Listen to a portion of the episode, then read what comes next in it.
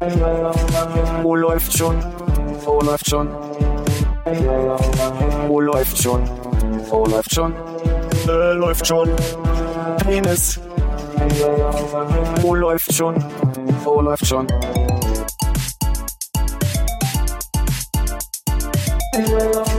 Wo läuft schon? Wo läuft schon? Wo läuft schon? Wo läuft schon? Äh, läuft schon. Penis. Wo läuft? Bin gleich durch.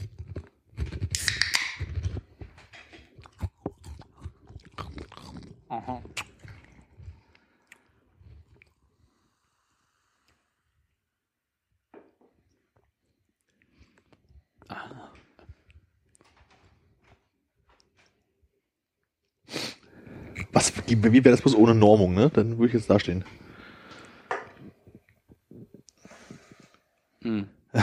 Mm. Glas halb leer oder zu voll? So. Offiziell aus. Leise. Ach so, Vibration wollte ich Wann- ausmachen. Ah, Bist du jetzt im Flugmodus und trotzdem im Internet, oder was? ja. Und ohne Vibration. Aus. Siri aus. Aus, Siri. Armin, darf ich von dir mal eine Zigarette haben? Geht das? Freilich. Soll ich jetzt schon meine Nachfüllschachtel äh, sicherheitshalber holen? Nee, ich habe aber Ah, okay. Min Min Minzefilter und irgendwie Minzefilter. mh, Mentholfilter und also auf Dauer denkt man irgendwann, boah. Gibt es äh, äh, Menthol-Tabak zum Drehen? Oder Nee, gibt es nee. den eben nicht und deswegen hat man Minzefilter? Gebeidet, habe ich gestern erfahren. Ich wollte, also weil weil ich, weil ich so viel Geld verbraten habe für Mentholzigaretten durch meine Phase der letzten drei Wochen, habe ich mal geguckt, was es an Tabak da gibt. Und es gibt durchaus einen Menthol-Tabak, aber es gibt halt auch Filter. Und jetzt habe ich mal probiert meinen normalen Tabak mit ähm, diesen Mentholfiltern, aber die sind ganz schön stark. Also die sind ganz schön mentholig einfach. Wie geil sind denn dann bitte Mentholtabak mit Mentholfiltern? Ich denke, da wirst du Farben nochmal anders sehen lernen. Ja. Hm. Was war das damals? War das, äh, nee, das war nicht Schattrauchen, oder? Wie hieß das mit, wo man am Ende den Filter essen musste? Äh, Knastrauchen. Knastrauchen. Und was war Trabi-Rauchen nochmal? Ja, Trabi-Rauchen ist Schatten War andersrum. quasi. Also Zigarette verkehrt um den Mund und der andere zieht dran. Weil, wie Trabi-Auspuff, oder? Genau. Was? Wow. Siehst du, das habe ich bis heute nicht. Also das habe ich mich damals nie gefragt. Habe ich, hab ich nie gehört damals. Trabi ist mir Nee. neu. Nee. Man hat immer Schatt gesagt, Alter, weil das die Kiffer gesagt haben und die waren cool. Auf jeden Fall, wir wollen alle wie Kiffer sein. Du auch? Nämlich dumm und träge. Oder entspannt einfach, Armin. Oder entspannt. Ach so. Oh, ich habe ein bisschen Rücken. Lag aber auch daran, dass ich heute an einem Tisch, also eigentlich an der Theke gesessen habe, auf dem Barhocker und irgendwann gemerkt habe, du sitzt jetzt zwei Stunden auf, über dein iPad gelehnt. So ein bisschen. Du arbeitest mit einem iPad an einem Bauhocker, äh, an einem Tresen. M- Musik heute, ja. Aber du hast nicht ähm, dich einfach nur mit dem Arsch so leicht draufgelehnt und die Füße am Boden gehabt, sondern die Füße auch angewinkelt auf diesem Richtig, genau. Ja. Hm. Aber ich habe auch nicht drüber nachgedacht. Am Anfang war das ja auch alles okay. Ich stützte mich auf einem Ellenbogen noch ab. Man wird aber immer krummer, immer krummer. Ja, ja. Irgendwann habe ich gemerkt, der Schmerz ist nicht normal. Ich mag noch echt Barhocker sitzen nicht so gerne, muss ich sagen. Ich habe das Gefühl, man ist so, so eingeschränkt. Man hat ungefähr zwei Fußpositionen, nämlich, äh, also wenn du Glück hast, hat der Barhocker sowas, wo man es draufstellen kann. Ja. Und wenn du Glück hast, hast, wo die Bar vor dir irgendwie was hat, wo du die Füße aufmachen kannst. Oder du bist freischwingend, so, ne? Oder du, das, Ich finde es ja in unserem Standardladen ein bisschen schwierig, dass die Theke nicht wirklich einen dollen Überhang hatte, dass man so nah dran sitzt. ach so, dass die Knie immer gegen, Ja. ja. Stimmt. Kein Ja, da ist nur, sind nur so 10 Zentimeter Brett, die noch überstehen. Ja. Und keine Haken und da, wo man seine Sachen anhängen kann, was auch Ja. immer nervig ist, dass man irgendwie, also gerade jetzt zu der Jahreszeit irgendwie halb auf seinen Sachen da drauf sitzt und Ja. dann irgendwie die Tasche vor die Füße stellt, wo man auch immer noch gegen hämmert. Keine gute Lösung. Seid ihr, habt ihr eine Präferenz beim Sitzen im Sinne von lieber Couch oder lieber härterer Stuhl? Äh, Ich habe Silber gehört. äh, Härte. Ja. Ich finde auch unsere Bürostühle doof irgendwie, weil die so eine gepolsterte Auflage haben. Ich hätt- hab, also mein, mein Bürostuhl ist einfach nur so eine äh, so gespanntes Leder Ja. und das ist schon irgendwie ganz an, also ein ganz Stück angenehmer. Also jetzt in unserer Stammkneipe sitze ich gerne eigentlich auf dieser Couchartigen Dingern, die Da, wo wir- Teilen. Wo wir oft sitzen. Genau, so, also das finde ich eigentlich ganz gut, aber es gibt Also auf unsere- Abdeckplane. auf der Abdeckplane, genau. Wo unsere kleinen Mulden schon sind. genau, Mulden und so der Stoff ein bisschen weg, wo man gesessen hat und der Schaumgummi durchguckt. Ähm, also ich glaube, es kommt immer stark drauf an. Also im Büro, jawohl, ich habe ich auch einen relativ weichen Stuhl, aber dadurch, dass ich jetzt einen Stehtisch habe, einen Stehtisch habe, kann ich es auch im Stehen machen. Also Stehstuhl, ja. Stehstuhl. Und wenn der dann weich ist, dann geht es auch besser. Also ich merke das vor allem, wenn Freunde vorbeikommen und ähm, diese Entspannungsphase nach dem, nach dem Arbeiten, so man, wir, wir sitzen bei mir nett zusammen so, da habe ich, nehme ich mir immer, wohl alle auf der Couch sitzen, einen, einen harten ähm, Küchenhocker habe hab ich gemerkt. und äh, weil ich merke, dass ich auf der Couch sofort in so eine Entspanntheit rutsche. Ich bin auch hier ganz froh über die Wahl der, also das Das habe ich ja auch gehabt, als ich gerade auf euch gewartet habe, bin ich wieder auf die Couch gesetzt und das ist eigentlich immer ein, ein Fehler, weil man dann so extrem runterfährt. Ich habe zum Beispiel mein Schreibtischstuhl ist, den ich zu Hause habe, der ist halt, der ist schon relativ hart.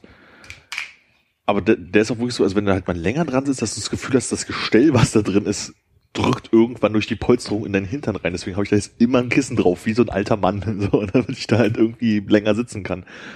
Kann man das nicht neu machen? Also hättest du, ah, da, da habe ich wieder 100 Fragen zu. Ach, gleich explodiert's bei mir. Ähm, also als erstes kann, kann man das nicht neu machen? Kann man so ein Es Polster? geht gar nicht so wirklich so um neu, der war schon immer so. Der ist halt einfach so, du, du, der ist halt ein bisschen unbequem. Also wahrscheinlich ist es nicht mal das Gestell, was durchkommt, sondern du sitzt halt dann irgendwie, weil es so hart ist, dann schon, oder so dünn ist hart auf. Ja. So, und dann habe ich irgendwann angefangen, Kissen runterzulegen. Oder drei, nee, zwei. Ja, das explodiert's ja in meinem Kopf gerade. Kissen. Stichwort Kissen, Kissen. Was ist das perfekte Kissen? Weil ich find's nicht. Ich habe wirklich ein Problem mit Kissen. Zum Sitzen, zum Schlafen. Zu schlafen. Zum ja. Schlafen im äh, Chelsea irgendwas Hotel. Chelsea Star oder so ein Blödsinn. Chelsea Star Hostel Hotel in New York. Keine Ahnung, was die da für Kissen hatten, aber es waren die besten ja, Kissen aber aller Zeiten. ich glaube, es lag auch daran, wir waren echt lang auf den Beinen, ne? Wir hatten ja diesen sechs Stunden Inlandsflug hinter uns und ich glaube halt auch, sind doch, wir müssen doch irgendwie auch erst gegen elf da eingecheckt sein. Aber es war doch jede Nacht ein schönes Kissen. Das ich die eine. Ja. Ich, also die eine Nacht, die wirklich gut war, war die, als wir aus San Francisco zurück sind und quasi das zweite Mal dort abgestiegen sind. Da habe ich also richtig knallhart an der, an der New Yorker Hauptstraße durchgeschlafen. Da seid ihr beide morgens wach geworden und habt gemerkt, oh, wir sind in der Löffelchenstellung hier gerade total entspannt. äh, nee, ich glaube, wir hatten da Etagen. Ja, glaube ich auch. Da mach mal Löffelchen, wa? Ja, Naja. aber als wir das erste Mal äh, also in dem Hotel waren, also bevor wir nach San Francisco sind, hatten wir nicht nur äh, Etagenbetten, sondern wir hatten auch noch sechs Betten, also haben Ja. wir noch an verschiedenen Etagenbetten geschlafen. Das wäre sehr kompliziert geworden. Sind wir eigentlich bei dem zweiten Ding, haben wir da nochmal das Zimmer gewechselt? Nee, es war am Anfang. Das war am Anfang, Am ja. Anfang. Und da sind, sind wir von Etage in Queen Size äh, umgezogen oder sowas, ne? Genau. Ja. Da war Löffelchen möglich. Ist Queens Wäre, wäre möglich gewesen.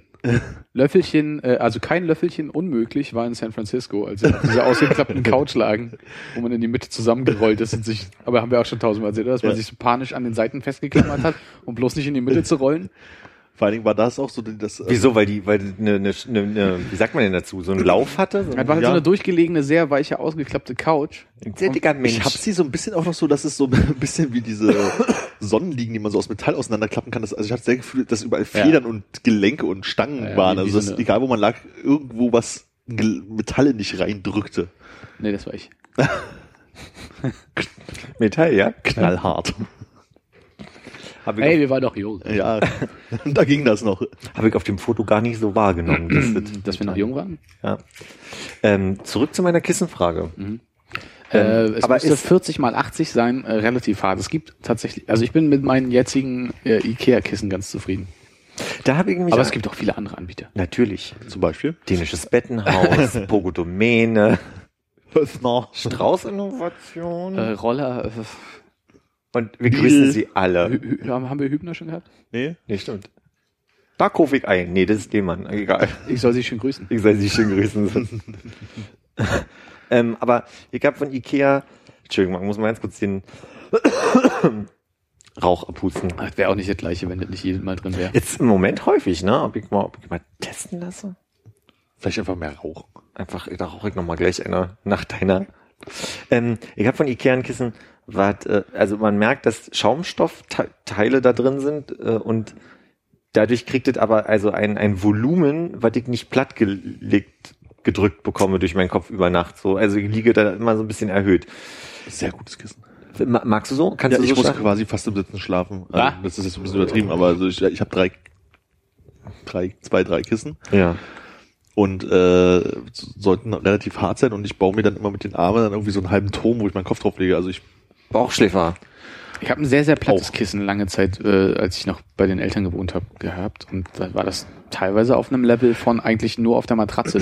war bei meinen Eltern auch so, da hatte ich nur ein Kissen, aber seit ich nicht bei meinen Eltern wohne, habe ich so ein Sammelsurium auf dem Kissen gesammelt. Aber das war deine Couch nicht eh so leicht angeschrägt, sodass du gar Nee. nicht großen Kissen gebraucht hättest? nee. Okay. Ja, ich, Könnt ihr so definieren, wie ihr schlaft? Also inwiefern? sehr, Ja, also sehr, sehr schnell ein, häufig durch. genau. Jetzt, ich merke, Gut, wie konkret ich, das war gerade sehr gut für mich, um zu lernen, wie konkret ich doch manchmal Fragen stelle oder Themen einleite auch. ähm, es gibt diese Unterteilung bei Ikea, du bist Bauch, also Seitenschläfer, Bauchschläfer, Rückenschläfer und so weiter, aber das ist bei mir ganz ehrlich, also ich schlafe auf der Seite ein und merke, dass ich mich irgendwann kurz vorm ganz wegbrechen irgendwie auf den Bauch drehe und manchmal morgens merke ich, dass ich einfach nur den Kopf anhebe und auf dem Rücken liege. So. Ja, so geht's mir auch. Ich glaube, ich habe viel auf dem Bauch geschlafen und merke jetzt erst im Alter, dass ich mehr auf dem Rücken auch schlafe. Damit man besser abschnarchen kann. Weiß ich nicht. Ich glaube, Also wenn der Hals morgens trocken ist, dann habe ich wahrscheinlich sehr viel auf dem Rücken geschlafen. Oder? Ja, oder halt nicht durch die Nase atmen können und die ganze Zeit läuft halt so seitlich aus dem Mundwinkel raus. Ja. Und wenn, genau, wenn das Kopfkissen nass ist, weißt Wenn du, so eine Lache, der- ne? Ja, Ja, ja. ja. Du Seite geschlafen oder Bauch und wenn du trockenen Hals hast, dann wahrscheinlich auf dem Rücken. Und Weil- wenn die Seite, dein Gesicht an der Seite klebt, weil da irgendwie. Dadurch könnte ich mich aber nie für ein gutes Kissen entscheiden. Und also Das geht mir auch so. Bei mir geht's also zwischen dem, was ihr beschrieben habt, genau um die Mitte. So, ich brauche also ein Kissen, was eine Stabilität hat, in der ich aber also einsinke. Einerseits nicht, also quasi ohne Kissen liegen Ja. müsste, dürfte, könnte. Sollte. Aber die, dieses Kissen nervt mich total. Und das habe ich jetzt aber gerade irgendwie entdeckt, dass ich das noch habe, habe das neu bezogen und probiert seit zwei Wochen. Das war zu faul, wieder zurückzutauschen. Vielleicht brauchst du zwei Kissen und legst dir einfach nur einen Kopf dazwischen. Da- Also dann kannst du auf dem Rücken schlafen und, und ohne dass der Kopf, halt- man braucht immer was, das den so ein bisschen stützt, damit der nicht so abklappt. Ja, oder so. Probier gern mal. Ich habe ja noch ein paar. War nicht ganz einfach, aber probier gerne. Also ich baue Ah, jetzt ja. mal in zwei Kisten. Hab ich Also, dich in die Falle gelockt. ich mache aus den zwei Kisten. Also erstmal schüttelt man es immer noch mal schön aus, damit sie schön Volumen haben und man liegt so bequem da und irgendwann wacht man ja nachts dann so auf und dann sind sie platt hier liegen. Also das passiert jetzt bei deinem Kissen wahrscheinlich nicht. Dann fängt man an, also so die so lange zusammen zu quetschen, bis die wieder eine gewisse Höhe erreicht haben und versuchen dann weiter zu schlafen. Deine Bewegung war eben gerade wie so eine Katze, die sich im Boden so ein Ja, also ungefähr ist das. Also gräbt und dann immer so, so die, die Krallen. wenn ich morgens aufwache und eine Erinnerung daran habe, dass ich mal zwischendurch wach war, ist meistens die Erinnerung daran, dass ich irgendwie Kissen versucht habe, so zu machen, dass ich besser schlafen kann. Okay. Ich werde im Moment Selten. immer wach. Also so nach sechs Stunden. Das ist gerade so wieder die Phase, wo ich nach sechs Stunden denke, oh, auch schlechtes Gewissen, du musst zur Arbeit. Egal, ob ich frei habe oder zur Arbeit. Auch wirklich. gehst du kurz urinieren und legst dich nochmal sechs Stunden hin, Kannst du das? Ohne wach zu werden? Ja, ohne Nee, wach zu werden? Ich, ich, ich, ich, wenn ich Durst habe und muss mir ein Wasser holen, wenn ich aufs Klo muss, ich bin wach. nee, das ist Ewig. Ich brauche ewig, um Also es kommt immer ein bisschen drauf an, aber wenn man so irgendwie, ich sag mal, 4 Uhr, 5 Uhr morgens wach wird, wo man noch so zwei, drei Stunden Zeit hat, sozusagen zum Schlafen, überhaupt gar kein Problem. Ja, echt, ja? Ja, da trinke ich noch einen Schluck Wasser und dann schmeiße ich mich so manchmal noch noch Wasser. Liegestütze. Ich schmeiß mir manchmal sogar noch ein bisschen Wasser ins Gesicht, damit man sich frisch ins Bett legen kann und dann geht das los. Dann kann ich sofort, da kriege ich nichts mehr, mehr mit, dass ich eingeschlafen bin. Ich mache mir dann aber auch Licht auf dem Klo an und mach die Augen richtig auf, weil ich wirklich dann, ich möchte den Moment der, des, des wachen Urinierens haben. Weil, also Damit du nicht so- daneben zielst. Nee, nee, ich, setze mich dann zur Sicherheit hin. Der Okay. Blutdruck ist ja noch nicht ganz da. Äh, aber das Problem finde oder was ich viel unangenehmer finde, ist, du wachst auf und du tapperst so irgendwie in, ins Bad und es ist dunkel und du sitzt dann, fragst dich dann irgendwie so, wenn du jetzt nicht wirklich wach geworden bist, da wird's verdammt warm und nass im Bett gleich. Das kenne ich. Wenn ich hier wieder einschlafe, dann schlage ich irgendwann mit dem Kopf auf die Fliesen. Ja, nee, das, das, das, das nicht so. Ich habe echt äh, eher Bedenken, dass ich nicht ganz wach geworden bin und eigentlich noch penne. Aber ich glaube, dann ist es bei mir so diesen Stress, den ich mir mache, von wegen, du darfst jetzt nicht zu doll wach werden. Beeil dich, beeil dich, beeil dich. Und ich glaube, dadurch mache ich mir einen Stress, der mich also sehr wach macht. So. Aber du bist bestimmt auch jemand, der irgendwie länger braucht zum Einpennen, oder? Mm, Kommt drauf an. Ich habe im letzten Jahr gemerkt, dadurch, dass ich sehr viel mit Film oder Musik eingeschlafen bin, dass ich, dass das ein Fehler war, weil ich mich jetzt immer darauf verlasse, dass mich irgendwas bedudelt. Ähm, Ja, und also ich habe jetzt zum Beispiel, ich war gestern bei einem Konzert und habe vorher meine meine ganzen Unterlagen, Arbeitssachen und mein iPad im, in meinen Spind eingeschlossen und hatte nicht mein iPad, mit dem ich normalerweise Filme gucke und dachte, du bist auch einfach müde und äh, war wirklich hundemüde und wollte einschlafen und habe gemerkt, dir fehlt jetzt das Gedudel so Ja. und dann habe ich mir Musik auf dem Telefon angemacht. Das geht mir auch so. Also wir hören immer zum Einschlafen halt irgendwie pf, irgendein Hörspiel. Sherlock Holmes zum Beispiel. Sherlock Holmes, sehr viel sogar. Sehr gerne. Mhm, Danke, das ist wirklich sehr gut. Aber bevor wir das jetzt halt ausführen. Nee, und ich merke das halt auch wirklich so, dass ich merke, es läuft. Also die ersten zwei Minuten kriegst du halt noch mit weißt, denkst dir, ach, die Folge. Und dann merkst du halt, dass du so im Dämmerzustand bist und merkst, du, das läuft noch, aber ich habe schon seit fünf Minuten nichts zugehört und wenn, selbst wenn ich jetzt gerade hinhöre, ich kriege überhaupt nicht mit, um was es geht und dann ist meistens dann auch gleich dunkel danach. Ja. Aber so, wenn du mal gar nichts hast, also wenn man unterwegs ist oder sowas, dann muss ich auch wirklich so meine Kopfhörer nehmen, mir die irgendwie in die Ohrschutz, irgendeinen Podcast anmachen, irgendwas, damit man irgendwie einschlafen kann, um dann irgendwann aufzuwachen, weil dich irgendwie die Drähte um den Kopf heddert haben. Hm. Kann auch nicht mehr ohne. Hm. Oder schwierig. Kann schwieriger mit einschlafen. Ja? Ja. Ich mache mir das manchmal an, aber dann auf maximal 15 Minuten, damit ich weiß, wenn ich halt so weggedämmert bin, geht das Ding auch alleine aus. Und meist äh, verpasse ich davon 10 Minuten.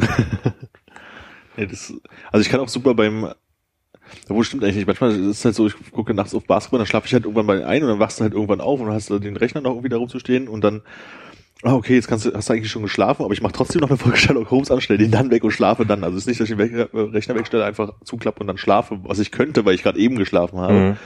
Ich brauche das halt irgendwie. Ich glaube, ich kann nicht einpennen mit einem Rechner auf dem Bauch oder so. Das ist, irgendwann ist man müde. Äh, Das ist noch nie runtergefallen dabei. Nee.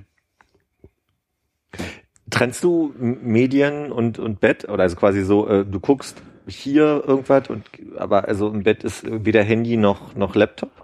Ne, aufgrund der Tatsache, dass ich ja nur ein Zimmer habe, ist da jetzt nicht so viel getrennt.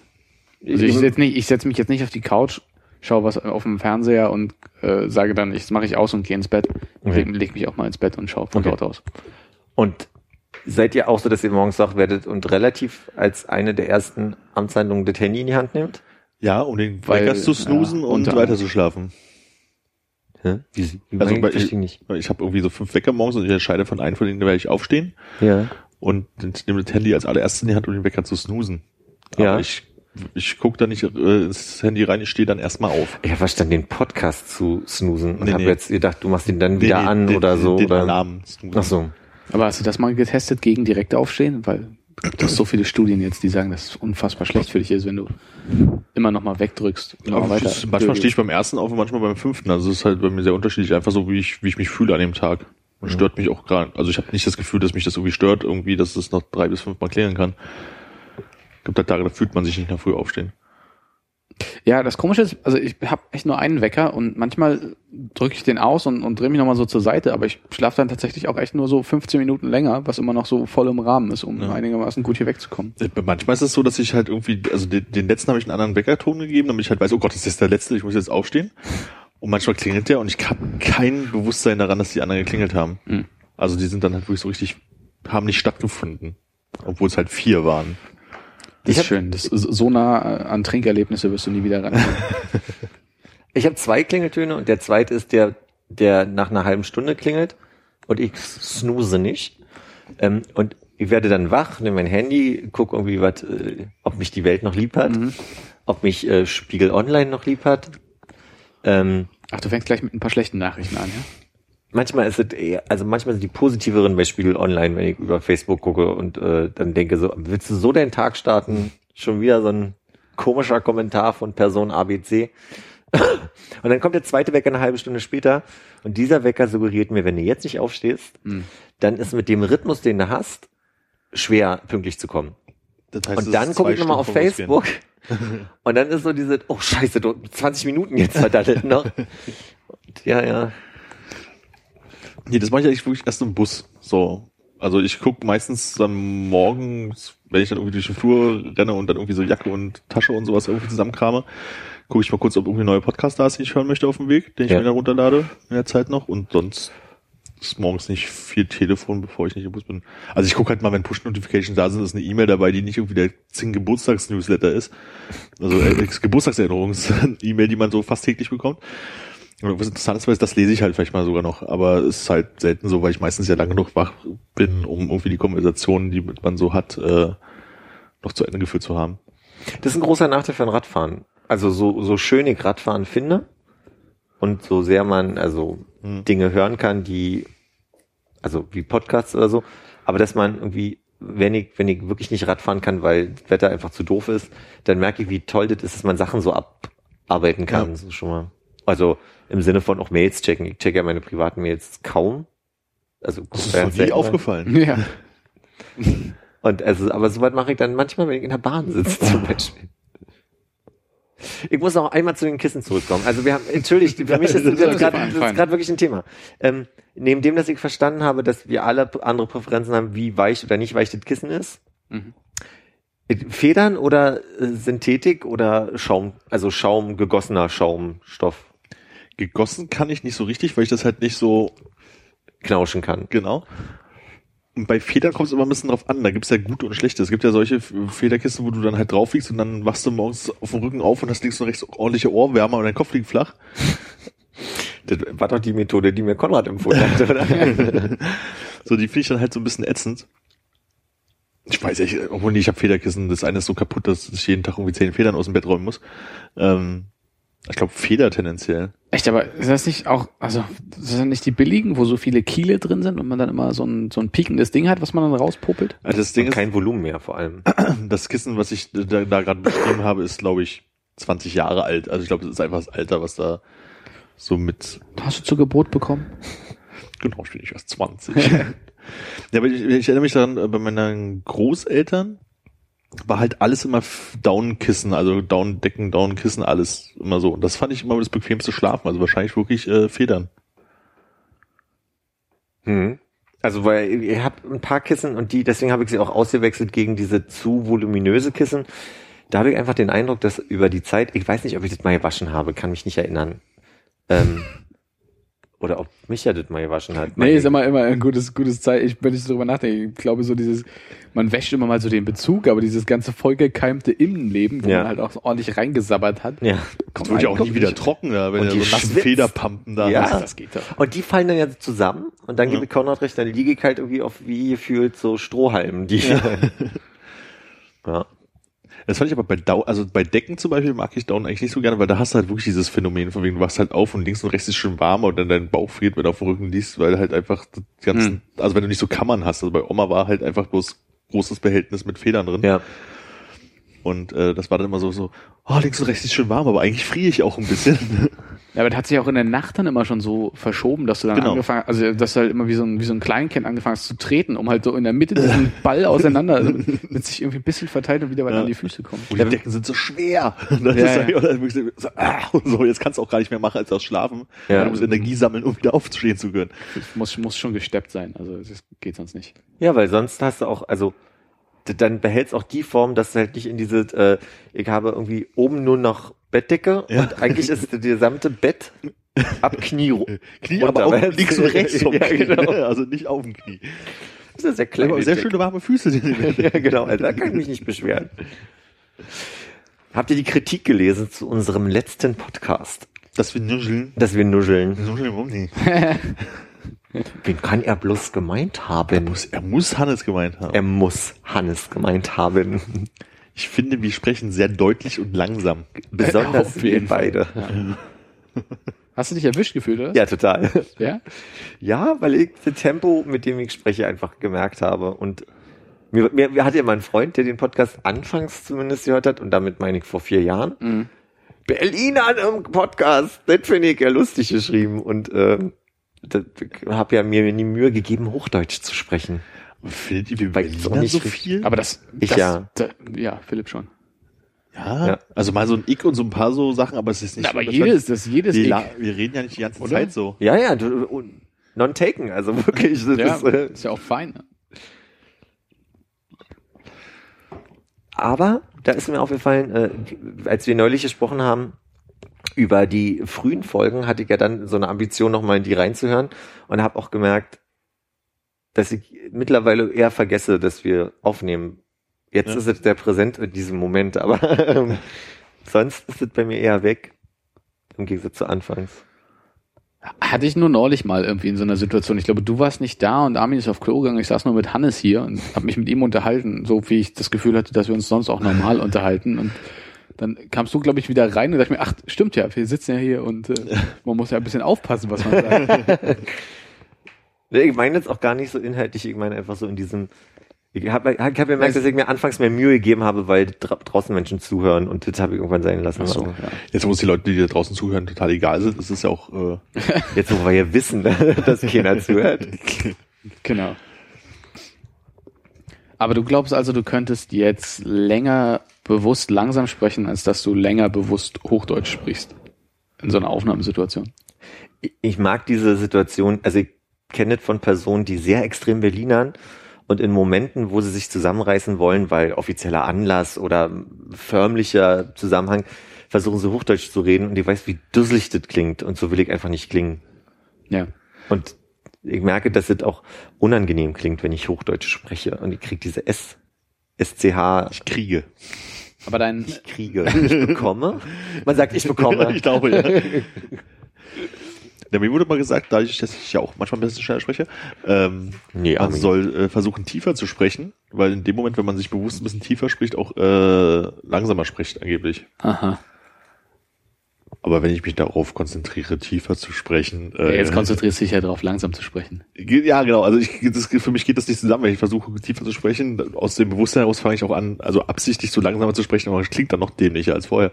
Meinst du, wenn du langsamer sprichst, tiefer? Bitte? Meinst du, dass du, wenn du langsamer sprichst, auch versehentlich tiefer sprichst? Hm, Glaube ich nicht. Also du sprichst mal jetzt sehr langsam und du sprichst jetzt mal Hochdeutsch. Fünf Minuten lang. Okay. Okay. Da kann ich ja dazu die Anekdote erzählen, die mir eine Freundin erzählt hat. Ähm, kürzlich, die hatte ein Training Mhm. mit einem ähm, Opernsänger. Oh Gott, echt ein bisschen Wolltest schwierig. du Opernsänger schon sagen? Es ist in der Tat sehr schwierig für mich. Ähm, und dieser Opernsänger, Es klingt nebenbei nicht so affektiert, wie ich dachte. Ich dachte, du müsstest dir mehr Mühe geben und es klingt dann komischer. Aber ich Bisher. wüsste jetzt nicht, wo er sonst jetzt doll Berliner hätte. Was ist das denn langsam sprechen? Nein, das war einfach, ich, ich habe versucht, den Satz ordentlich hinzubekommen. Ähm, wo an der Stelle bei den Sätzen jetzt hätte groß Berlinern können. na gucken wir doch mal, Armin. Nicht wahr? Nicht wahr? Schauen wir doch einmal. Schauen wir doch mal. Ich? Man sagt es so, ne? Ich? Ich? Jedenfalls hat dieser Opernsänger gesagt, man soll sich mal darauf konzentrieren, nicht durch den Mund zu atmen, sondern durch die Nase die ganze Zeit beim Reden. Dadurch macht man Pausen, die einem tendenziell unangenehm sind, aber die den anderen nicht auffallen und eigentlich dazu führen, dass man viel mehr Fokus bekommt. Also die Leute können einem viel besser folgen. Und jetzt habe ich, denke ich darüber nach, Oder wie was ich atme. denn? Moment, was andersrum? Durch den Mund? Jetzt bin ich gerade wirklich verwirrt, weil ich nicht weiß, wie, jetzt bin ich wirklich gerade verwirrt, weil ich mir nicht sicher bin, wie wir eigentlich Eigentlich müsstest du durch die Nase atmen können, während du redest, oder? die Trick. Ich habe das mal, Gefühl, wie- dass ich auch selten Redebeiträge habe, die länger als so eine so ein Atemvolumen sind. Deswegen glaube ich, war der Trick, dass man dazwischen eine Pause macht und dann nochmal atmet. Bewusst durch Nase und Mund gleichzeitig Nee, atmen. warte mal. Jetzt. Aber durch den Mund können wir ja nicht atmen. Wieso? Genau. Pass auf, ich glaube, das ist nämlich der Punkt gewesen. Du kannst durch den Mund nicht reden und atmen gleichzeitig. Genau, deswegen sollst du die Pause machen. Durch den Mund unnatürlich einatmen Mhm. und dann mit dem Atem, den du eingezogen Aber hast. man kann ja auch beim Einatmen sprechen. Das klingt aber ein bisschen komisch, aber es geht. kannst, auch, kannst du in beide Richtungen pfeifen. Ist das ein Ja? Aber man macht Schön, dass es gleich funktioniert hat. Ja, ich hätte auch nicht gedacht, dass es geht. Aber vielleicht hast du einfach auch nur zweimal rausge... Das geht ganz gut. Ich kann es nicht prüfen, dass du einatmest. Ja, okay, okay, okay, okay. Danke. Wie so eine Sirene. ich bin mir nicht sicher, ob ich es dir Soll sehe. ich noch Nein, nein, nein. ja, wenn ich so pfeife, kann ich nicht. Da haben wir es angestellt. Sind denn damit alle deine Kissenfragen ausführlich beantwortet? Gucken wir mal. Bis hier ja. Okay. Dann meldest dich einfach, wenn noch was kommt zwischendrin, oder? Genau, so ein Handzeichen würde ich hier. Finde ich gut. Bist du bereit für dein Spezialeinsatzgebiet eigentlich? Jetzt, wo die Oscars bevorstehen und wir uns vorher nicht mehr sehen? Oder möchtest du das skippen? Nee, lassen? mach mal. Ja. Dann äh, erreichen wir jetzt wieder das unfassbar beliebte Segment, in dem uns Armin etwas erzählt über die Filme, die für die Oscars dieses Jahr nominiert sind. Ba, ba, ba, ba. Also, äh, du kannst ja dann am Ende einfach mal sagen, was dein Favorit ist, persönlich, und wo du, bei wem du glaubst, dass er die größten Chancen auf einen Sieg hat. Ne? Aber vielleicht erzählst du uns zunächst erstmal was über die Teilnehmer ähm, und fängst an mit St. James Place. Das James Place ist eine Dokumentation. Ja. Da wurden sehr viele Kameras um ein, den St. James Place, den wir alle aus Boston kennen. Ja, Und ähm, da haben sie einen Leierkastenmann in die Mitte gestellt. der bekannte aus, ja. Hm? Der hat so einen Affen dabei. Der klaut Brieftaschen. Das war jetzt noch gleich, welches äh, zeitliche Einheit ungefähr? Äh, 1900 Nein, 2010. Es muss schon 2000. Kameras gegeben haben. Ich konnte jetzt nicht 1902 sagen. Nee, klar.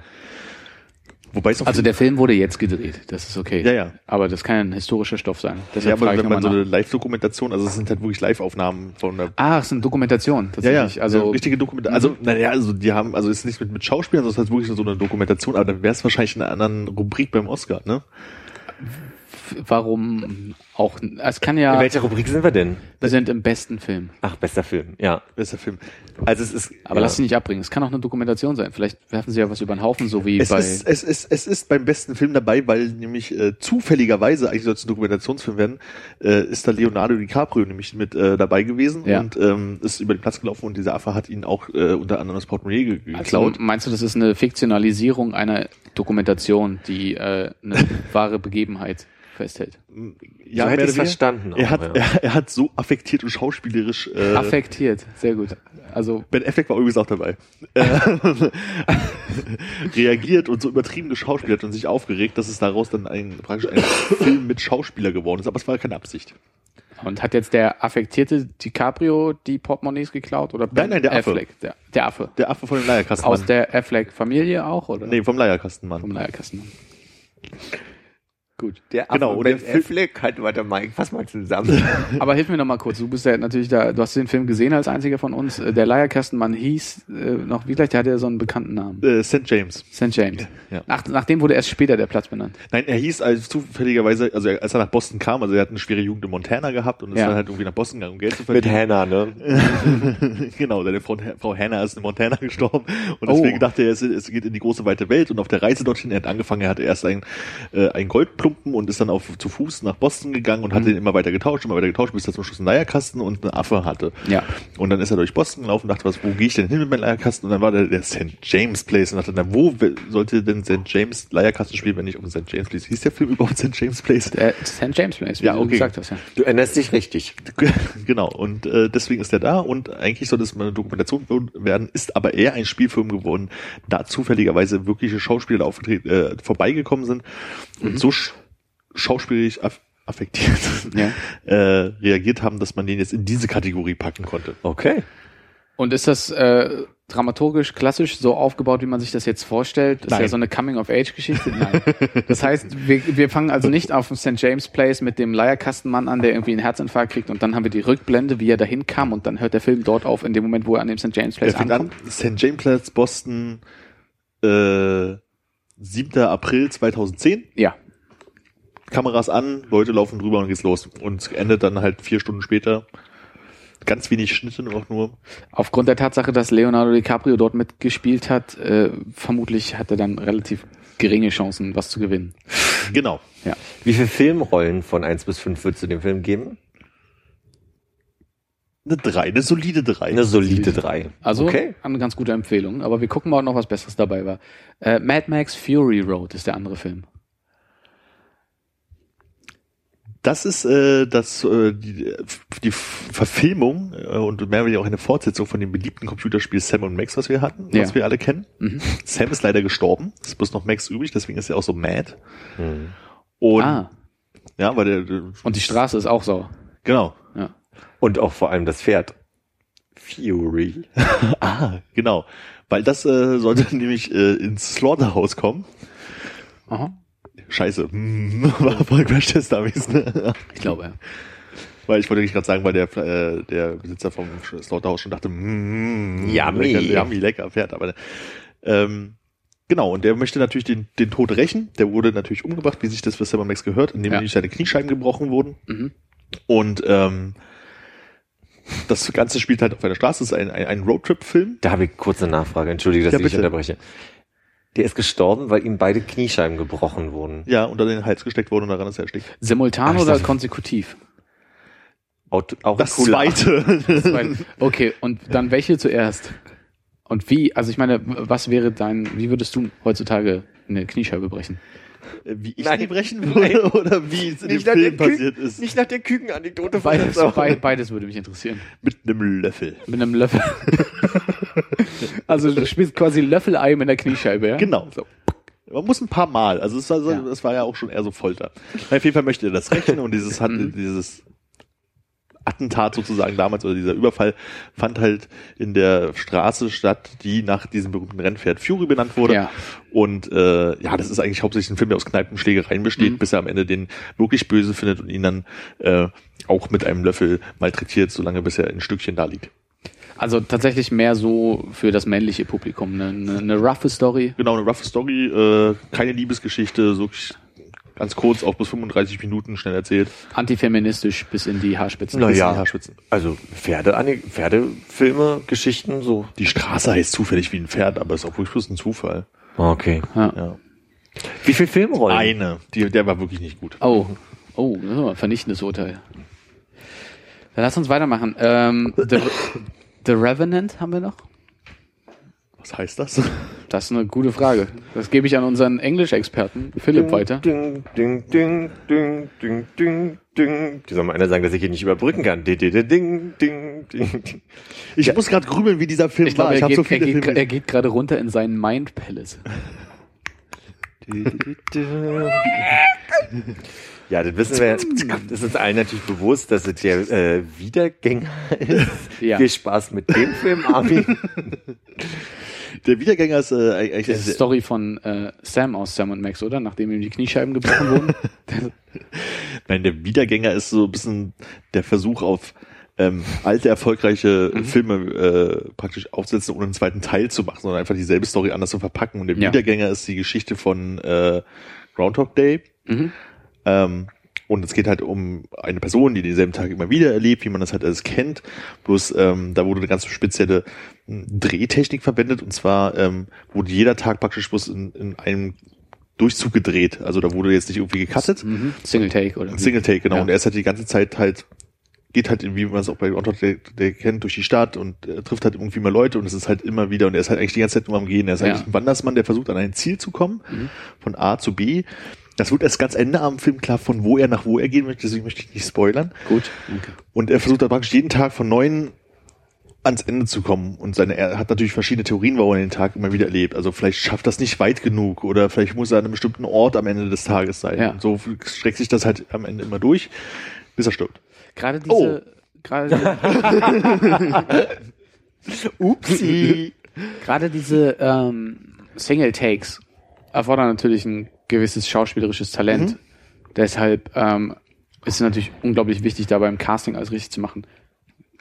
Wer, wer übernimmt denn jetzt diese? Ist es eine männliche Hauptrolle ist gewesen? eine männliche Hauptrolle immer wieder, also wie immer ein weißer Mann, Michael Dudikoff. ja. Kennt man aus? American Fighter, 1 bis 4.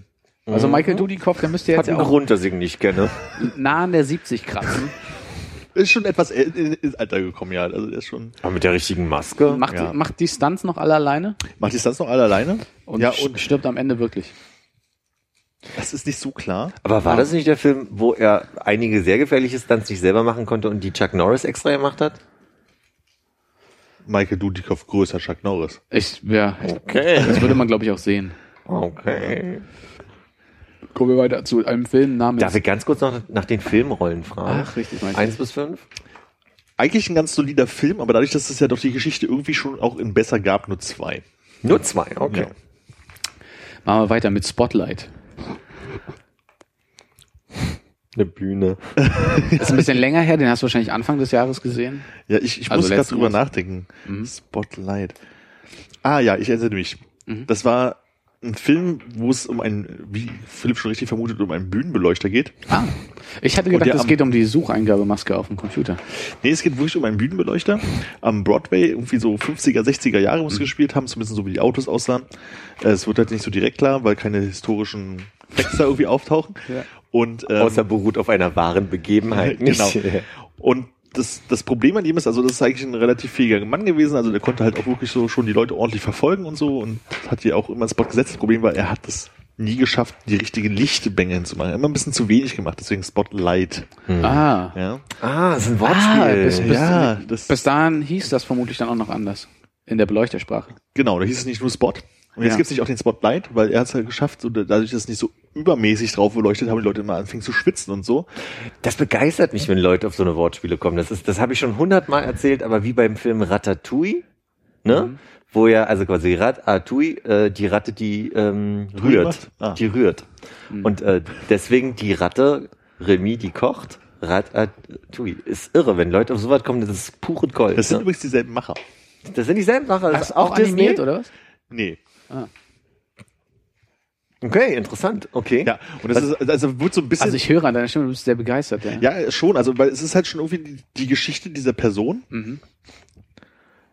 des, äh, mir fällt kein schöner Name. Leu- Leuchter Larry, oder?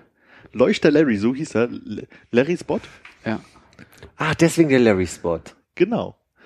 der berühmte Larry Spot. Und ähm, Oh, das, helf mir nochmal, der Larry Spot war gleich wo? Das ist im, Theater, wenn du halt jemanden super verfogst, aber halt mit zu schwach Licht. Ah. Also Spotlight an sich ist halt die, die Lichtstärke. So. Für also, mich war Spotlight immer das, was so leicht mintgrün auch angekündigt wurde, wonach sie dann einen Kaffee modelliert haben. Ja, das hat sich später verfranst, so, ne? Also, ne, das hat, Also Merchandising-Rechte, Krönung. Nee, nicht Merchandising, aber so dieser, dieser Begriff, so, also ich habe das nämlich neulich gerade gelesen in der Kritik, das hat sich ja dann über die Jahre dann auch irgendwie so ergänzt mit anderen Farbtönen, so, aber prinzipiell halt ein sehr leichtes Licht, deswegen sagst du auch Mint, Mint ist ja nicht, ist ja nicht, ne? Ist ja nicht grün. Ist ja nicht grün, sondern ist halt ein, eher so eine Soft-Variante, genau. Ah. Ja.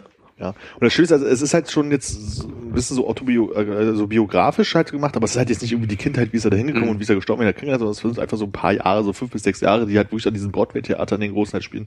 Länger kann man heutzutage auch nicht mehr leuchten, finde ich. Ne? Ja, ist ja doch sehr aufreibend. Stück, ja, und man möchte sich auch weiterentwickeln und an andere Theater gehen und so und vielleicht auch mal in eine andere Stadt oder sowas. Und Ja, die rein psychische Belastung, Ja. die ganze Zeit hinterm Spotlight zu stehen. das Ding ist ja auch, dass er dann irgendwie, also er hat es ja eigentlich irgendwie mal falsch gemacht, daraus wurde dann aber irgendwie sozusagen etwas, weswegen die Leute, also nicht weswegen, aber warum die Leute halt auch gekommen sind irgendwie zu den Sachen. Und dann wird man natürlich auch sehr umworben und die ganze Welt war irgendwie hinter ihm her. Und das Ende nicht vorauszunehmen, aber er muss sich halt am Ende entscheiden, wo er als nächstes hingeht.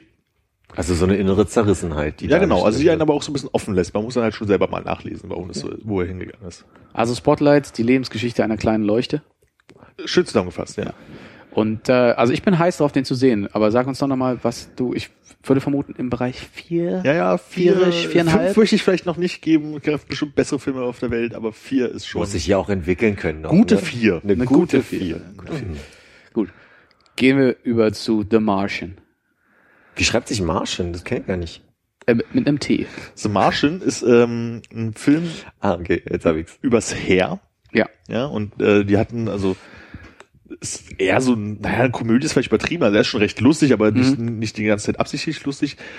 Auf jeden Fall ist der, der, der, der Oberlieutenant dort, Ja. ähm, der ist so ein bisschen wie wir, der nuschelt ein bisschen. Und die sind nämlich immer nur am Marschieren. Oder auch bis nach Sachsen, ne? Und dann sagt man, Also auch lange her, dass ein deutscher. Film dann da das geschafft hat.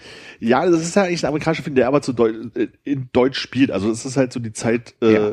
der preußischen Kriege noch mehr. Aha. Was aber typisch amerikanisch so mit deutscher Geschichte, die ein bisschen verklärt wird, nicht so ganz hinhaut. Also weil irgendwie fühlt sich das nicht so an, als würde es in die Zeit gehören, die hätten es in eine andere Zeit packen sollen. Welche? Ja, später halt irgendwie. Also ich finde, Sp ja. Warte mal, die, die, Ich hatte auch das Gefühl, es spielt, spielt ein bisschen zu früh. also die ich finde, Sechseln auf Englisch? Ja. Das, wie, wie klingt denn sowas? Also So wie wenn äh, Attention, please. original. äh, Martian. Ah ja. So Marsch. This is not a great thing that you do here. Ne? No? Why not? Why not? Wie ist denn der Spannungsbogen jetzt aufgebaut? Flach. Es Ja. ist ein sehr langer Film. Also der ist, also man muss sagen, es wirkt fast ein bisschen wie ein finnischer Film. Also Ja. da sagt man ja 90 Minuten, 90 Wörter werden Aha. gesprochen. So ungefähr ist es dort auch. Nur, dass es 145 Minuten sind. 145 Minuten und ich würde sagen vielleicht 400 Wörter. Ja. Viele davon sind Maschen. Ja. So. Also Und- eigentlich ein, eins, also am Ende doch nicht Ja. so viele. Es hat so ein bisschen, also es geht halt um eine, eine Heeresgruppe, weiß ich, was sagt man damals überhaupt her, ähm, die äh, den großen, also den letzten großen, die letzte große Schlacht irgendwie im Krieg halt irgendwie äh, unterstützen sollen. Sie sind so ein bisschen die letzte Hoffnung und haben halt so die letzten Dorftrottel halt zusammengeholt, wie man das halt Mhm. irgendwie kennt, die aber irgendwie an der Waffe trainiert werden müssen und das dann halt auch mit diesen durch seinen sächsischen Dialekt ein bisschen untalentiert wirkenden äh, Chef. Ja. Und Großteil ist halt so ein bisschen wie bei Herr der Ringe der, der äh, große Angriff auf letzte Haus, der Anfang von äh, Soldat James Rain, äh, rein hier, wo da erstmal 45 Minuten gemetzelt wird. Das ist halt so ein Großteil. Da ist halt einfach bloß noch Mord und Totschlag und am Ende wird halt alles gut. Darf ich, Jetzt müssen wir ein bisschen aufpassen, dass wir nicht zu viel verraten. Ja. Schon wieder. Aber äh, sag doch doch noch deine Wertung dran.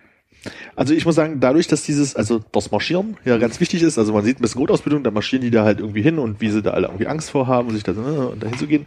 Aber diese Zwischenmenschlichkeit und diese, diese Angst vorm Krieg und dieses ganze Zeit marschieren, was sie gemacht haben und sehr viele Füße, die natürlich zu sehen sind, muss ich sagen, also zwischenmenschlich ist es interessant, aber die Kamera, also ist halt einfach nicht gut. Also die Szene, Ja. die sie zeigen, also wirklich die ganze Zeit ständig Füße und immer wieder der Witz mit dem Marschieren, der ist halt zweimal lustig und dann halt irgendwie nicht. Eine drei. Eine drei.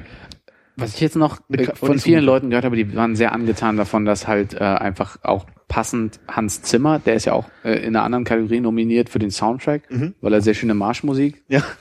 dafür komponiert Ja. hat. Wie, wie, hat das da geholfen, irgendwie ein bisschen, dass man in Stimmung kommt, dass man Lust hat, selber wieder die äh, Schnüre, die, die Schuhe zu schnüren und den Und- Tornister aufzusetzen? und die Lanze zu tragen, ist natürlich recht episch geworden. Ne? Also es ist sehr, sehr, orchest sehr, sehr orchestral.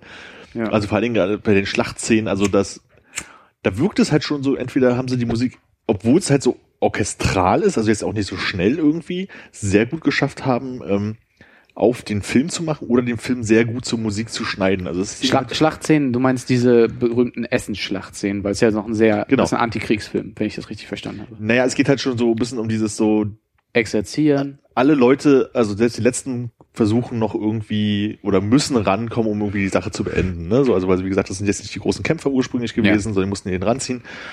Und ähm, will ja nicht so viel vorausnehmen, aber ich sag mal so, Schweine auf dem Rücken tragen, Mhm. auch ein wichtiger Punkt Ja, in dem Film, aber das sollte man vielleicht selber sehen. fantastisch. Also durchaus eine Empfehlung für einen kalten Herbsttag. Ja, also kein schlechter Film, aber jetzt auch nicht außer, außergewöhnlich. Ja. Also keine Empfehlung, aber ich würde es mir doch mal ansehen. Wenn man nicht mehr weiß, was man gucken soll, gucken. Ja. darf ich mal kurz fragen, ist Lieutenant eigentlich und Lieutenant dasselbe? Nee, der eine ist äh, eher der, der in der Wind, also im Windschatten, Luf ja, das ist der Lieutenant. und der Lieutenant. Und der Lieutenant ist der, der halt äh, auf der windabgewandten, äh, auf der, auf der, Steckt ja, ja genau. Seite. Ja, steckt ja im Wort eigentlich. Okay, hätte ich drauf kommen können. ja, es ist halt doch sehr viel, also da, gerade die Heere haben ja viel äh, von der Nautik gelernt. Ja. Vor allem, wenn es kleinere sind, die Heringe, die sogenannten. Ja, ja. Genau. Aber das geht ja, also die haben es ja meistens aus der 19. Also man kennt, also wie gesagt, das spielt ja halt zu einer Zeit so um irgendwann im 19. Jahrhundert. Ähm, da sind sie ja vorneweg noch mit so, so, pff, ja, mit so Stäben gegangen, wo halt die ganzen Flaggen hier von wegen Blutige Standarte. Preu- Preuß, genau, preußisches Kaiserreich, dann die Heeresflagge und dann von der Kompanie und so ein Kram. Und damit das halt nicht wie wild im Wind wedelt EU. und man nicht sieht, wer da kommt, ja, da muss man halt schon sehr genau wissen, wie man da läuft. Marschiert, meine ich natürlich. Marschiert. Okay. Deswegen spricht sich wahrscheinlich auch eher The, Mar The Martian. So Marschen, genau, weil die Amis kriegen es halt nicht so gut hin. Ich finde, in Deutsch sollten sie, wenn sie ihn bringen, äh, deutsche Kino bringen, auf, wirklich auf jeden Fall marschieren nennen. The Martian. Ne, nicht so marschieren, marschieren, sondern einfach okay. marschieren. Verstehe. Gut, dann kommen wir jetzt vielleicht äh, zu dem Überra Es kommen noch drei. Oh fuck. Für Also- mich, für mich eine große Überraschung, äh, dass die Academy sich entschieden hat, äh, einen Erotikfilm mit reinzunehmen, also etwas, was wirklich erst ab 18 eigentlich zu gucken ist. Äh, aber sag mir doch mal deinen Eindruck zu The Big Short. The Big Short ist eine sehr große Enttäuschung gewesen, weil äh, er komplett zensiert in die Kinos kam. Oh ja. Und das ein Film war, der quasi, also man hat ja heutzutage so riesengroße Leinwände und wenn davon irgendwie 80% schwarze Balken sind, das ist ein sehr uninteressanter Film. Es ist dunkel im Kino auch, ne? Also. Ja, und auch, auch viel ohne Licht gemacht, wo es dann halt einfach so im Dunkeln, man hört halt zwar viele Geräusche, die sehr eindeutig sind, aber man weiß nicht, was passiert. Und ich kann ja auch ehrlich gesagt nicht, was die Handlung ist. Also ich glaube, es ist ein kompletter. Äh, Warte. Ich, ich hatte aus dem Exposé jetzt gelesen, dass es um einen Mann geht, der einen unfassbar dicken Penis hat, der aber sehr, sehr kurz ist. Ja, das, das scheint die Quintessenz zu sein. Ja. Ja. Es wurde mit einer äh, äh, äh, Heringskonservendose verglichen an einer Stelle. Aber wie gesagt, da Oh. war immer ein schwarzer Balken drüber. An welcher Stelle? Am Anfang des Films. Ah, Was ich ja nicht verstanden habe, ist, also so bei Filmen wie, wenn jetzt Star Wars rauskommt, dass man da irgendwie nochmal den Sound revolutioniert. Aber ich habe gehört, die haben, die verwenden diese neue Tontechnik, diese, diese, also ich sage jetzt, weil ich keine Ahnung habe, wie 4D-Tontechnik. Ja, das war faszinierend. Also weil es ist ja auch nicht bloß das Bild äh, zensiert gewesen, sondern auch der Ton bei vielen Sachen. Also die Leute Ja. sagen, fing an so mit Reit mich, du Piep. Ja. So, und ähm, das kam halt wirklich aus allen Ecken des Kinos. und es war ein Film, der einfach wirklich einfach eine große Enttäuschung war. Also ich sag mal so, unter einem gewissen Kunstansatz die ganze Sache zu verstehen, vielleicht sehr interessant, aber vielleicht eher was für ein kleines äh, Filmfestival irgendwo so bei Balzen oder so.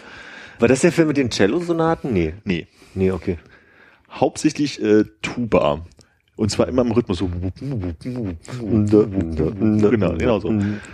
Ja, also leider echt, also wenn man es unter einem künstlerischen Punkt sieht und jetzt nicht so als Spielfilm, ja, also man, der Rat hat eine Liste von Schauspielern, die man schon mal gehört äh, hat, die mir jetzt alle nicht mehr einfallen hinten durch, die hat man auch alle nicht gesehen. Weil zu viele Schwarzbalken. Also wenn du null Rollen geben könntest, würdest du null geben, aber du musst eine geben, weil es nicht runtergeht? Oder wie ist deine Ich würde dir eine gute eine Rolle geben für diesen künstlerischen Ansatz. Ja. So, wenn man Eine dann- Rolle plus. Ja, na, wenn, vielleicht sehen das Leute anders, die halt vielleicht auch gerne sich äh, verrückte Bilder in Galerien angucken oder sowas oder zu, Oder im Dunkelrestaurant essen gehen. ja genau. Also vielleicht mögen Leute sowas. Also Okay. ich sage, es gibt, ich will nicht sagen, es gibt keine Zielgruppe, aber ich glaube, sie ist sehr klein und ich bin sehr fasziniert, dass sie für den Oscar nominiert ist. Klingt nach einem Außenseiter. Gut, dann kommen wir zu einem Film, der, glaube ich, von den Engländer, Engländern äh, Raum ausgesprochen wird. Äh, oder auch Raum, weil mein Google mir das übersetzt hat. Also wirklich wie R-A-U-M? Ja. Okay. Das ist so ein klassischer Film. Ich weiß nicht, wie es, äh, wie dieser andere Film heißt. Es ist so wie so ein Kammerspiel. Mhm. Spielt halt in einem Cammer heißt er, glaube ich. Raum, Ja. Raum und Cammer. Ist das Vielleicht nicht? ist das ja die Fortsetzung davon. Das kann ich nie ja. gesehen, aber ich glaube, die Leute haben nichts miteinander zu tun. Also es spielt halt die ganze Zeit in einem Raum, wo eine Person drin steht. Und da sind so nur ein paar Requisiten, also das ist kein schön vollgestellter Raum, also es ist ein Stuhl da und es ist eine Lampe halt irgendwie da Mhm. und es hängt eine Uhr an der Wand. Und diese Person zweifelt die ganze Zeit am Leben und hält halt eigentlich hauptsächlich einen Monolog. Aber dort auch dort wird es wieder sehr finnisch, weil er hat sehr viele Denkpausen. Und Ziel des ganzen Films scheint es zu sein, dass er gerne aus diesem Raum rauskommen möchte, was aber nicht geht, weil die Tür abgeschlossen ist. Und es fängt dann so ein bisschen an, Monkey Island-mäßig zu werden, weil er so anfängt zu überlegen, wie könnte ich denn jetzt hier rauskommen? Ich muss die Tür irgendwie aufbekommen und guckt sich halt immer wieder um. Was habe ich denn da? Eine Uhr. Bisschen Saw, oder? Na, er, das, er beschreibt halt sehr viel. Okay.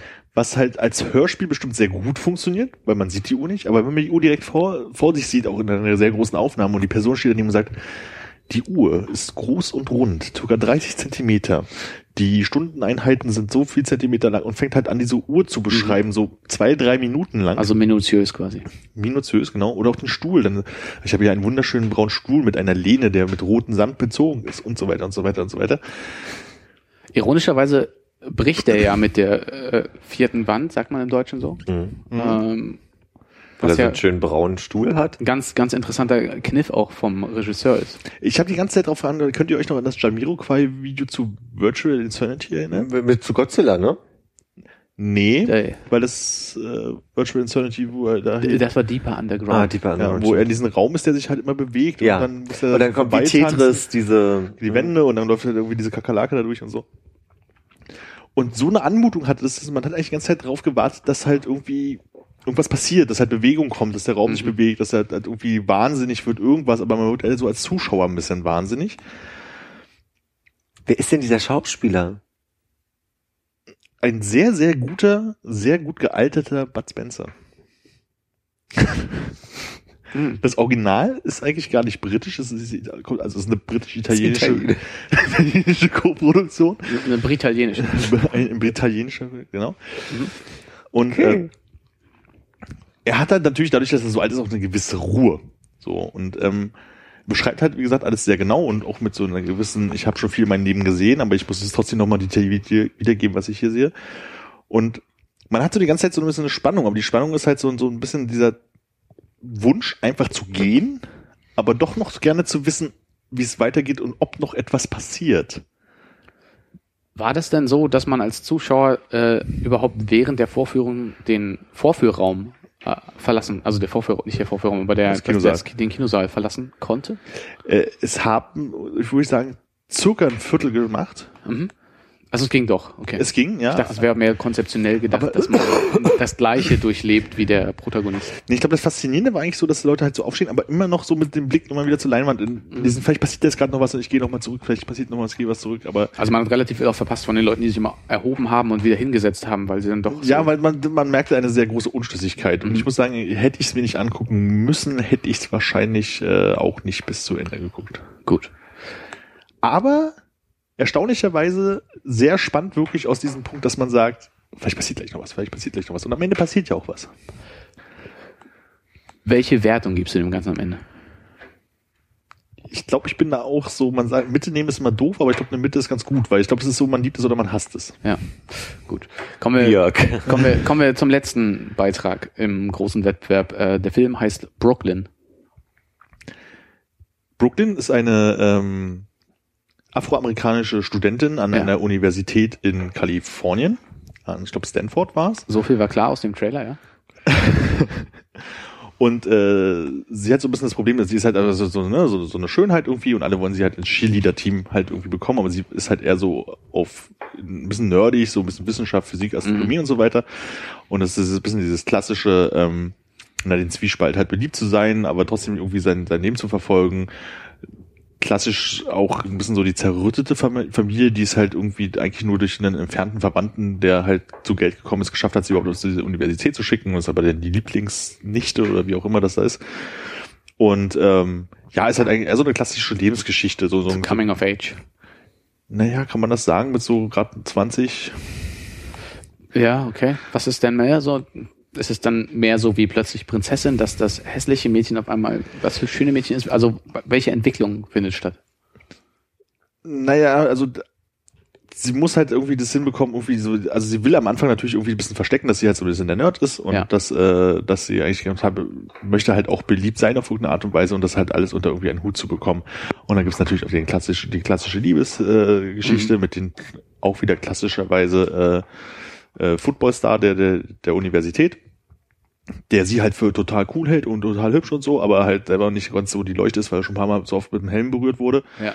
Und äh, Bis jetzt auf getickelt wurde. Und ich Ja, meine genau. nicht getickelt. Ja, genau das. Und ähm, da halt irgendwie diesen Zwiespalt. Also weil, weil sie mag ihn halt schon sehr gerne, aber manchmal ist sie ja auch zu doof. Und wie es halt hin und her geht, eigentlich, eigentlich ein relativ klassischer amerikanischer, ja, Teenager Film ohne Comedy zu sein. Also dann schon so eher Probleme in der Familie, die halt wie gesagt kein Geld haben und sie wollen das natürlich, dass sie, dass sie an der Uni äh, so gut ist, damit sie halt irgendwie einen anständigen Job hat und irgendwie Geld verdient und sie will das eigentlich irgendwie auch und möchte aber halt auch beliebt sein und hat aber auch Spaß daran, halt irgendwie beim Cheerleading irgendwie dabei zu sein, weil sie da halt auch gut ist, aber es ist eigentlich nicht ihr Interesse und Hm. Also so ein klassisches Problem, was wir alle jetzt kennen, dass man sich nicht wirklich entscheiden kann, welchen Weg man gehen möchte. Genau, so also eigentlich ganz gut. Also wie so Abitur 15 Punkte überall haben und nicht wissen, was man damit anfangen soll, weil man einfach irgendwie alles interessant und spannend findet. Ja. Und sie hat noch die Option halt dazu, einfach bei den klassischen wertlosen Sachen wie Cheerleading und gut aussehen dabei zu sein. Also ein Problem, mit dem sich jeder identifizieren kann eigentlich. Genau. Jeder, der 15 Wolltest Punkte wolltest du mal Cheerleader werden? In meiner 15-Punkte-Phase, ja. Hm. Ja. Es macht doch Spaß, Pyramiden zu bauen. Ja, Das fantastisch. wussten doch schon die alten Ägypter. Vier von fünf. Vier von fünf, wow. Dann haben wir also tatsächlich zwei von deinen Favoriten mit St. James Place und Brooklyn. Was glaubst du denn, wer es am Ende macht, jetzt Äh, mal unabhängig von deinen Favoriten? Spotlight und Brooklyn, wir hatten vier Punkte. Ich glaube, St. James Place hatte vier Punkte. Ich habe mitgeschrieben. ah, St. James Place hatte, hat es aus einem Grund nur drei gegeben. oh Gott, dann sorry, da habe ich, da, Ich da, wollte da jetzt war nur, jetzt meine eigene Meinung, da wollte ich mich gar nicht aufdrängen. Also ich nehme mich zurück. Was, was glaubst du? Macht's einer deiner Favoriten oder äh, über, erleben wir eine Überraschung? Also ich sag mal so, ich, ich würde mir wünschen, dass es St. James Place wird, weil das halt so unabsichtlich so ein guter Film geworden ist. Ja. Also so gefühlt unabsichtlich. Ne? Also vielleicht war es ja auch alles geplant, aber es kommt nicht so rüber. Ähm, ich glaube, Spotlight hat einfach aufgrund dieser engen Zeitphase, die halt von diesem Beleuchter halt diese fünf, sechs Jahre, wo es beleuchtet werden, hat es halt irgendwie so viel Spannung, dass man halt irgendwie doch schon gerne wissen will, wie es weitergeht. Es war ein sehr unterhaltsamer Film. Das war aber nicht der Bud Spencer Film, ne? Nee, Bud Spencer war Raum. Raum, stimmt. Wenn du jetzt einen Euro setzen müsstest. Euro marschieren. So Marschieren. Okay.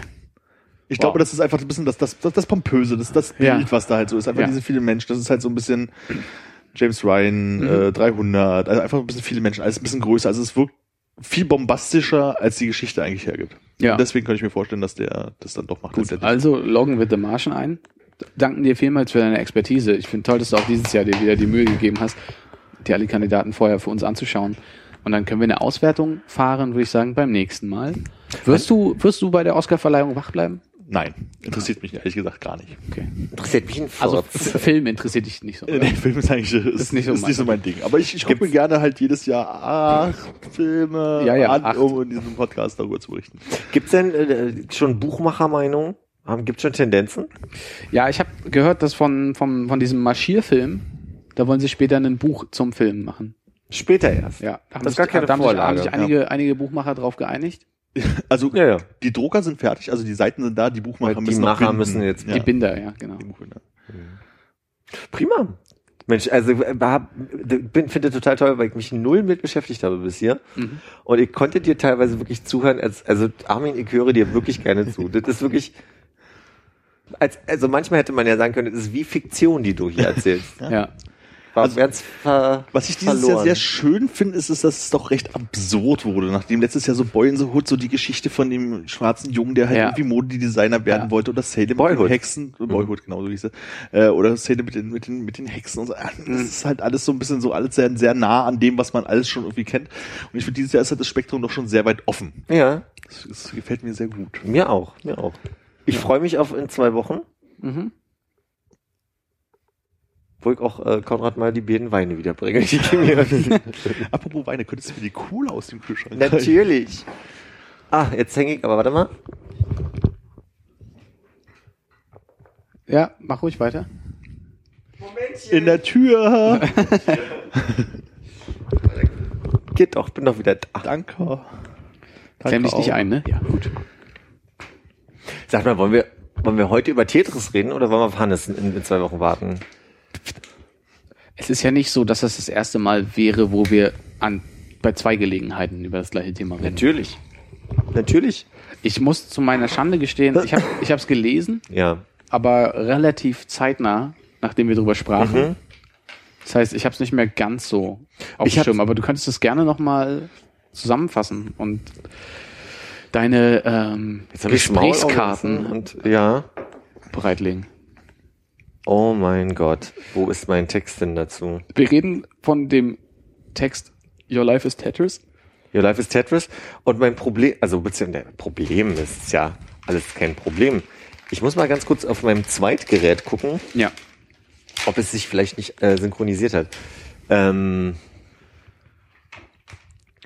Ist Ich- das ein ich- Beitrag, der dein Leben jetzt nachhaltig verändert hat? mh, nee. Du hast neulich gesagt, dass das noch nicht Ich habe ihn gestern Abend. Ach, siehst du. Ich muss aber zugeben, dass ich angefangen habe, irgendwann quer zu lesen, Ja. weil es mir dann doch irgendwann gefühlt zu viele Worte waren. Ja. Aber das ist schon nicht mehr als fünf Minuten Text, oder? Ich habe eine sehr kurze Aufmerksamkeitsspanne, deswegen kann ich auch Filme immer so schlecht zusammenfassen. Mhm. Also ich habe jetzt wirklich, ein- ah, warte mal. Ha, meine kurzen Notizen dazu. Oh, ich lese mal vor. Nee. äh, mir, mir geht's da wie dir. Ich habe den Text zwar zweimal schon gelesen. Aber ich möchte, bevor wir über Tetris reden, nämlich über dieses Phänomen reden, was du gerade gesagt hast, fällt mir gerade auf, weil danach können wir gucken, ob wir das noch äh, einknödeln oder ob ich Ob das nächste Mal haben. besser vorbereitet bin. Weil ich hatte neulich eine Unterhaltung darüber. Ich habe zu jemandem, zu einem Freund von mir gesagt, ähm, mir geht's oft so, dass ich einen Text über irgendwas lese und grob verstehe, worum es geht, aber dann im Detail nicht mehr sagen kann, warum oder wenn da, wenn es da um einen speziellen Auszug in dem Text geht, ich den nicht mehr so gut wiedergeben kann, dass ich danach souverän wirke, als hätte ich wirklich diesen Text verstanden. Aber in dem Moment, wo ich ihn lese, bin ich völlig begeistert und merke, ah, also ne, ich erzähle ja dann nur von Dingen, die mich dann auch motivieren, weiter zu erzählen, wie zum Beispiel diesem Tetris-Text. Aber würdest du mich jetzt ohne Notizen fragen, worum ging's denn da, könnte ich nicht mal sagen, was sein Fazit gewesen ist. Obwohl ich in dem Moment ja völlig in diesem, und sogar zweimal mittlerweile in diesem Text war. Und dann kam als Aussage, willst du erst die Frage stellen oder soll ich die Nee, mach Aussage? mal, mach mal. Die Aussage war, ja, aber dann hast du den Text ja eben nicht verstanden. Nee, Und glaub das finde ich harsh. Also, also nicht harsh, also weil ich mich angegriffen fühle, sondern weil ich denke, nee, so ist es nicht. Aber ich habe den Eindruck, dass ich einfach bei Texten einfach wirklich diese Aufmerksamkeit für den Moment habe und danach das auch so ein bisschen abhake und dann vielleicht nur noch mit der Emotion, dass ich diesen Text völlig cool fand und äh, bereichernd. Zum Beispiel hierher komme und dann nicht mehr weiß, was da stand. Ging es dir zu äh, Studienzeiten ähnlich? Immer. Ja. Das heißt, du könntest mir jetzt auch relativ wenig über Judith Butler nochmal erzählen oder Bourdieu oder irgendwie. Naja, also ich könnte dir jetzt zu Bourdieu, also die typischen äh, Habitus und äh, soziales Kapital. Und Also, da würde ich mich schon fragen, ob das Butler war. Aber, Du könntest mir also die äh, typischen Stichworte an den Kopf werfen. aber nicht quasi rund dir wiedergeben. Bei Butler ist es immer diese, dieser Begriff von Performance, bei dem ich mir immer unsicher bin, wie er eigentlich gemeint ist. Weil, also Menschen haben mir dann immer gesagt, ja, noch nicht ganz, wenn ich versucht habe wiederzugeben, was, ich, was ich verstehe, was Performance nach ihr ist. Ähm, da habe ich in der Tat wirklich noch Verständnisprobleme, selbst wenn ich heute Texte lese, manchmal. So. Aber ähm, so, ein- so ein generelles Ab Absprechen des Verständnisses finde ich schwierig, weil lernst du jeden Text auswendig oder hast du für dich einfach so das Gefühl, der Text sitzt, wenn du den einmal gelesen hast und du den spannend fandest? Das ist ja für mich das Gleiche. Dass ich den Text einmal gelesen habe, dann sitzt der ja. Dann habe ich den auswendig gelernt. Ja. Das ist ja dieses. Deswegen nennen wir ihn im Freundeskreis auch Morg vom Org. Äh, nee, nee, ich habe da auch nicht so ein. Das ist. äh, Ich, da würde mir jetzt auch nur Johannes einfallen, der diesen äh, Ja. Effekt hat, der dann irgendwo. Grüße, habe ich gestern getroffen. Ach ja, schön. Grüße zurück. Also, Sollst du wirklich grüßen? Nö. Ach, du grüßt ihn gerade. Ja. Also ich hatte gestern, also muss auch sagen, ich habe den dann irgendwie sehr, sehr spät gelesen und war vielleicht auch nicht mehr ganz so aufnahmefähig. Ähm, das Gefühl habe, dass ich einfach so, während ich den Text gelesen habe, auch so ein bisschen abgeschweift bin, weil ich irgendwie versucht habe, darüber nachzudenken, was da halt irgendwie steht und man, man, man liest halt irgendwie so weiter, aber nimmt es halt nicht mehr ganz so wahr. Und irgendwann hatte ich auch den Punkt erreicht, wo ich mich, wie gesagt, darauf nicht wirklich konzentrieren konnte und dann einfach bloß noch irgendwie, ich glaube nicht mal wirklich quer gelesen habe, sondern aber schon so, einfach bloß noch so, so, so halb gar da drüber gegangen bin. Und es geht mir oft so, dass ich halt Text lese und sage, okay, Quintessenz für den Moment ist irgendwie da. Mhm. So, man, man nimmt halt irgendwas raus, irgendwie drei Sachen. Da standen aber bestimmt zehn drin. Mhm. So, es gibt bestimmt Leute, die aus da nicht nur drei Sachen rausziehen, sondern sieben. So, aber ich glaube, ich gehöre dann eher zu der, zu der Fraktion, wenn ich mir jetzt nicht stichpunktartig rausschreiben würde, was ich daran interessant finde, um das irgendwo festzuhalten, auch schnell wieder vergesse. Und sagst du damit, dass du durch dieses stichpunktartige Festhalten das rekapitulierst? Ja, ich besser mache das nicht. Ich glaube, ich könnte, also wenn ich mich jetzt hinsetzen würde, also wenn ich den Text lesen würde und sagen Das würde, meine ich aber. Wenn du es machen würdest, würdest du es dann besser rekapitulieren können, weil du es notiert hast oder bräuchtest du die Aufzeichnung? ich bräuchte die Aufzeichnung. Okay. So, also vielleicht kann man sich dann halt zufälligerweise, weil man es mal hingeschrieben hat, man sagt ja, wenn man es aufschreibt, merkt man sich es besser halt vielleicht an vier Sachen erinnern statt an drei. Aber so im, wenn ich es irgendwo auf dem Zettel stehen hätte, wäre es einfacher. Fühlst du dich denn jetzt befähigt, auf Basis deiner Notizen uns einen groben Abriss zu geben der Hauptthemen? Das, das könnte ich hinkriegen. Aber ich will, dann, da kommen wir nämlich zum Punkt zwei. Der Punkt zwei ist Notizen. Also ich habe mir jetzt ähm, Absätze genommen Ja. und habe die versucht zusammenzufassen und habe aber gemerkt, dass das ähm, Aus einem, sorry, aus einem inne, inneren Wunsch von dir heraus Ja, oder ja. in Vorbereitung von heute? in Vorbereitung auf die letzte Folge. Ja. Ich habe den Text gelesen und dachte, ich möchte mit euch drüber reden. Okay. So.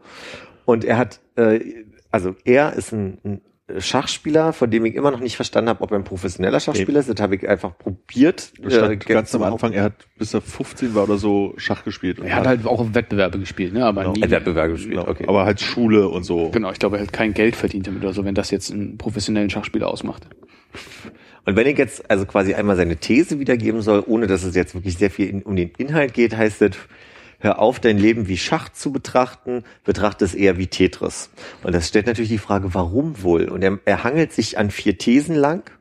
Also, mach weiter. Nee, frag ruhig. Nein, nein, nein, war, war, war keine Frage. Okay. Ähm, und diese vier Thesen, und das verwirrt vielleicht auch so ein bisschen, sind teilweise basierend auf, wie die Spiele unterschiedlich gespielt werden, aber auch wie die Herangehensweise ist, diese Spiele zu betrachten. Mhm. Und ähm, der Text war auf Englisch, deswegen sind vielleicht meine, meine äh, Sch- Schlagwörter für, zu den vier Thesen ein bisschen grob übersetzt, aber die erste ist, der einzig wahre Gegenspieler im Leben bist du selbst.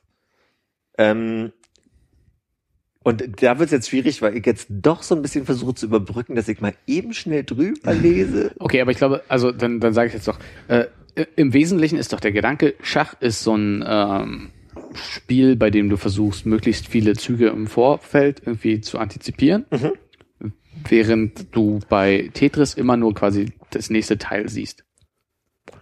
Also die, die grobe, die grobe Ja. Sache, also wenn ich mal ganz versuche, Platz zu machen, ist, Mach versuch nicht so viel äh, dir eine Platte zu machen, was passiert, sondern nimm mit halt also so dein Leben Tag für Tag. Wa- Was, was, es kommt, was, was, ja, it could wie it could. It could, it could, yeah. Ja. Aber ein wichtiger Punkt, glaube ich, dabei ist halt Ist auch das wirklich, also alles, was du sagen wolltest dazu? Das ist alles, einfach nur um, Ja, okay. weil, weil ich finde, dein, dein erster Punkt war jetzt schon wieder so ein, so ein Schritt drüber. Okay. Nee, aber ich glaube, ein wichtiger Punkt, also warum das halt doch passt, ist halt zum einen ist das, du nimmst, also plan nicht so weit im Voraus, weil du weißt halt nicht, was kommt, wie bei Tetris, weil das ist ja random und so.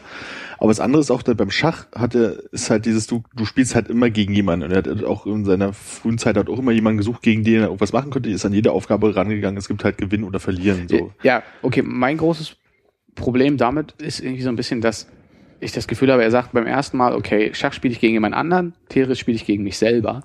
Und gegen Ende des Textes hatte ich das Gefühl, dass er genau dieses äh, Ding revidiert, weil er halt irgendwie Tetris so darstellt als irgendwas, wo er auch nicht, du, du spielst gegen niemanden, du spielst auch nicht gegen dich selber.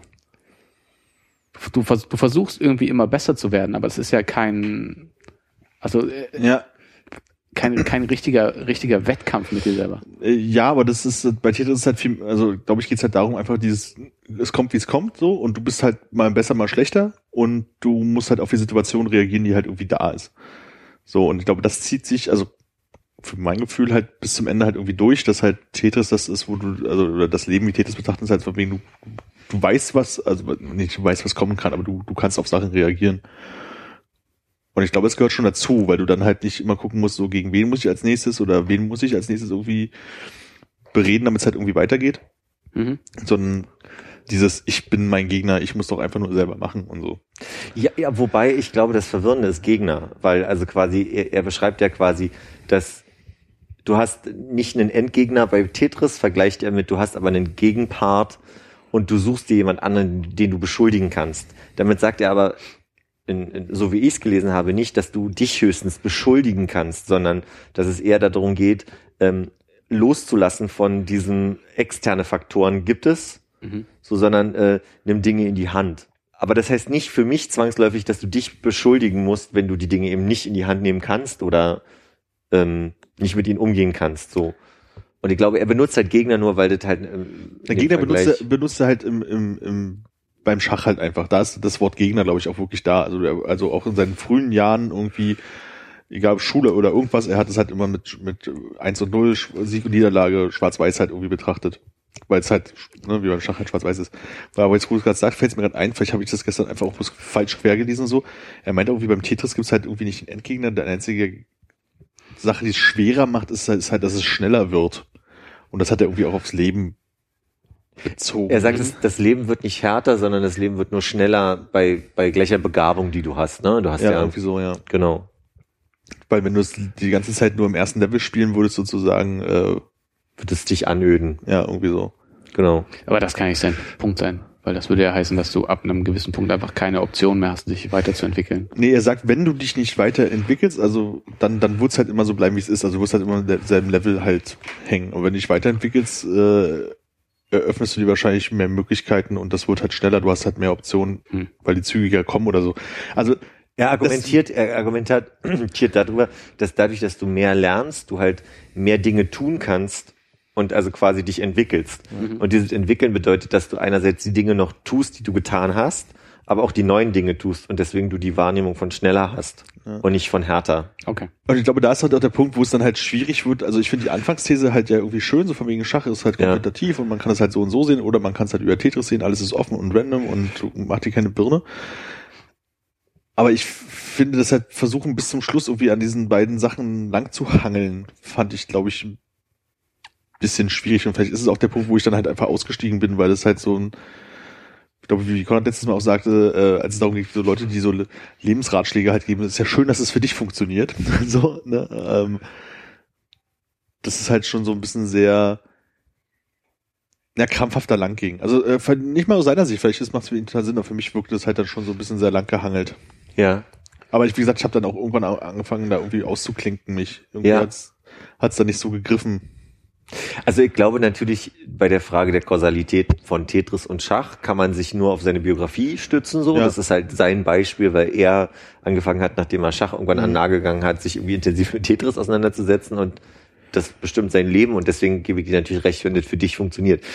Für mich ist viel spannender, dass in verschiedenen Kontexten des letzten Jahres und vor allem aber auch durch die ganzen Kommunikationstrainings, die auf all ihren Formen, die ich im letzten Jahr gemacht habe, die Aussage immer in diese Richtung geht, so von wegen, also weniger die anderen, mehr du selbst und versuch mit dir selbst irgendwie da, äh, also deswegen glaube ich gar nicht, dass es nur so eine These ist, die für ihn funktioniert, sondern die ich immer wieder in verschiedenen Thesen höre und Ja. dass ich das deswegen sehr spannend finde, dass jemand das für sich entdeckt in einem Kontext von Schach und Tetris und Ja. das so wunderbar verbildlicht dadurch. So, Ja. ich glaube, das hat mich sehr begeistert, ja.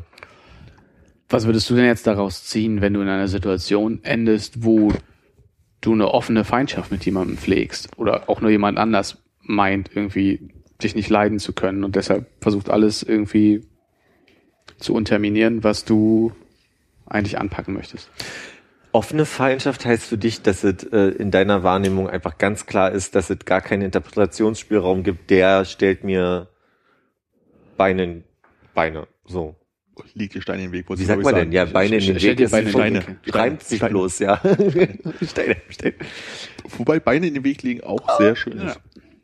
Bisschen wie beim Mad Hatte, Max. hatte neulich das Beispiel, dass eine Freundin von mir gesagt hat, ähm, ja, diese eine Kollegin nervt mich wie Sau und ähm, sag mir doch mal, was ich der sagen kann, damit der mal so richtig eine reinwischen kann. Da hatte ich nämlich gerade über diese ganzen Kommunikationstrainings Mhm. gesprochen.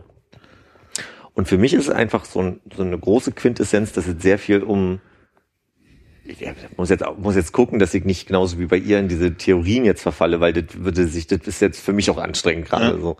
Aber also so die zwei Dinge, die ich gelernt habe, sind die Wahrnehmung, wie andere sich dir gegenüber verhalten, ist deine ganz eigene Wahrnehmung. Da muss das ist deine Baustelle, damit musst du umgehen, weil du tickst dann eventuell oder man tickt dann schon eher so in so einem Kontext von ähm,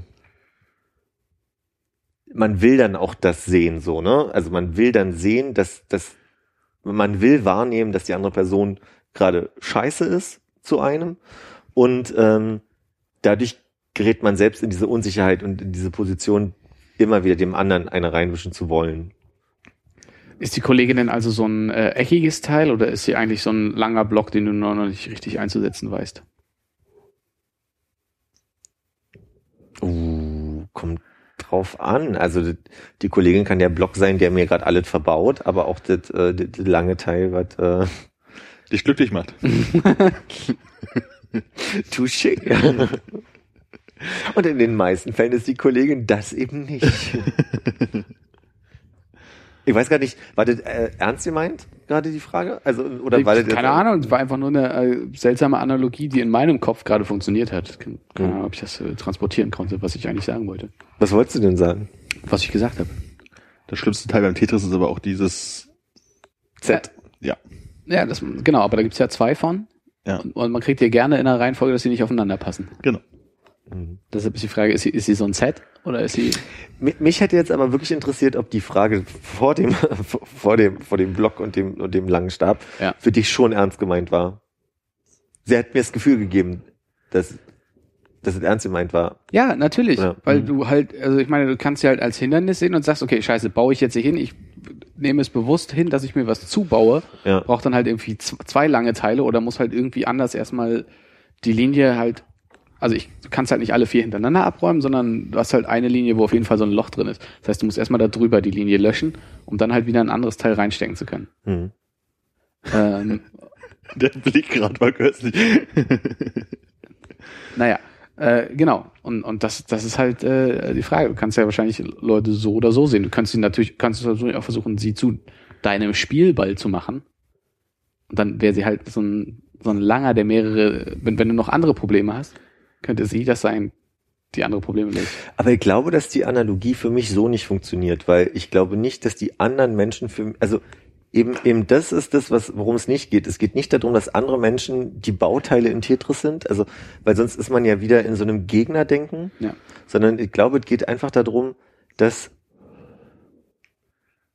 viel allgemeiner du kannst dieses Spiel, egal wie schnell es wird, niemals, niemals so spielen, dass du nicht irgendwann an den Punkt kommst, dass du ungünstige Lücken baust.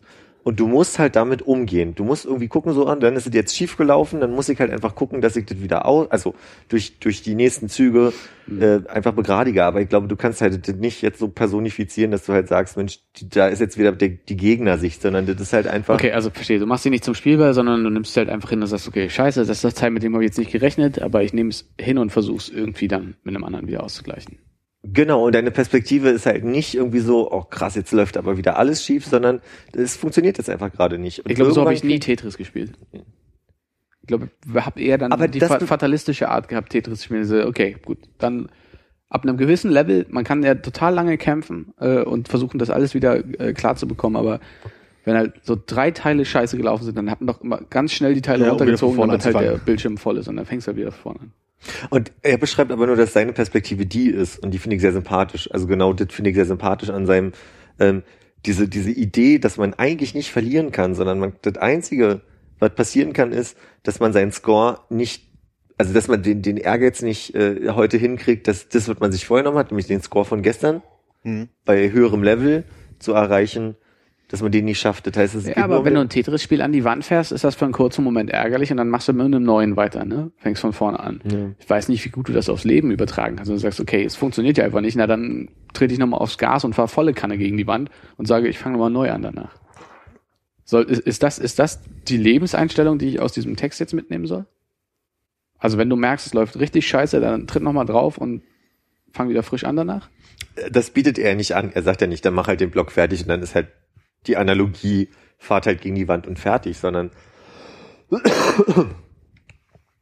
die Analogie ist erstmal, es sind nicht die anderen, sondern es bist du. Ja.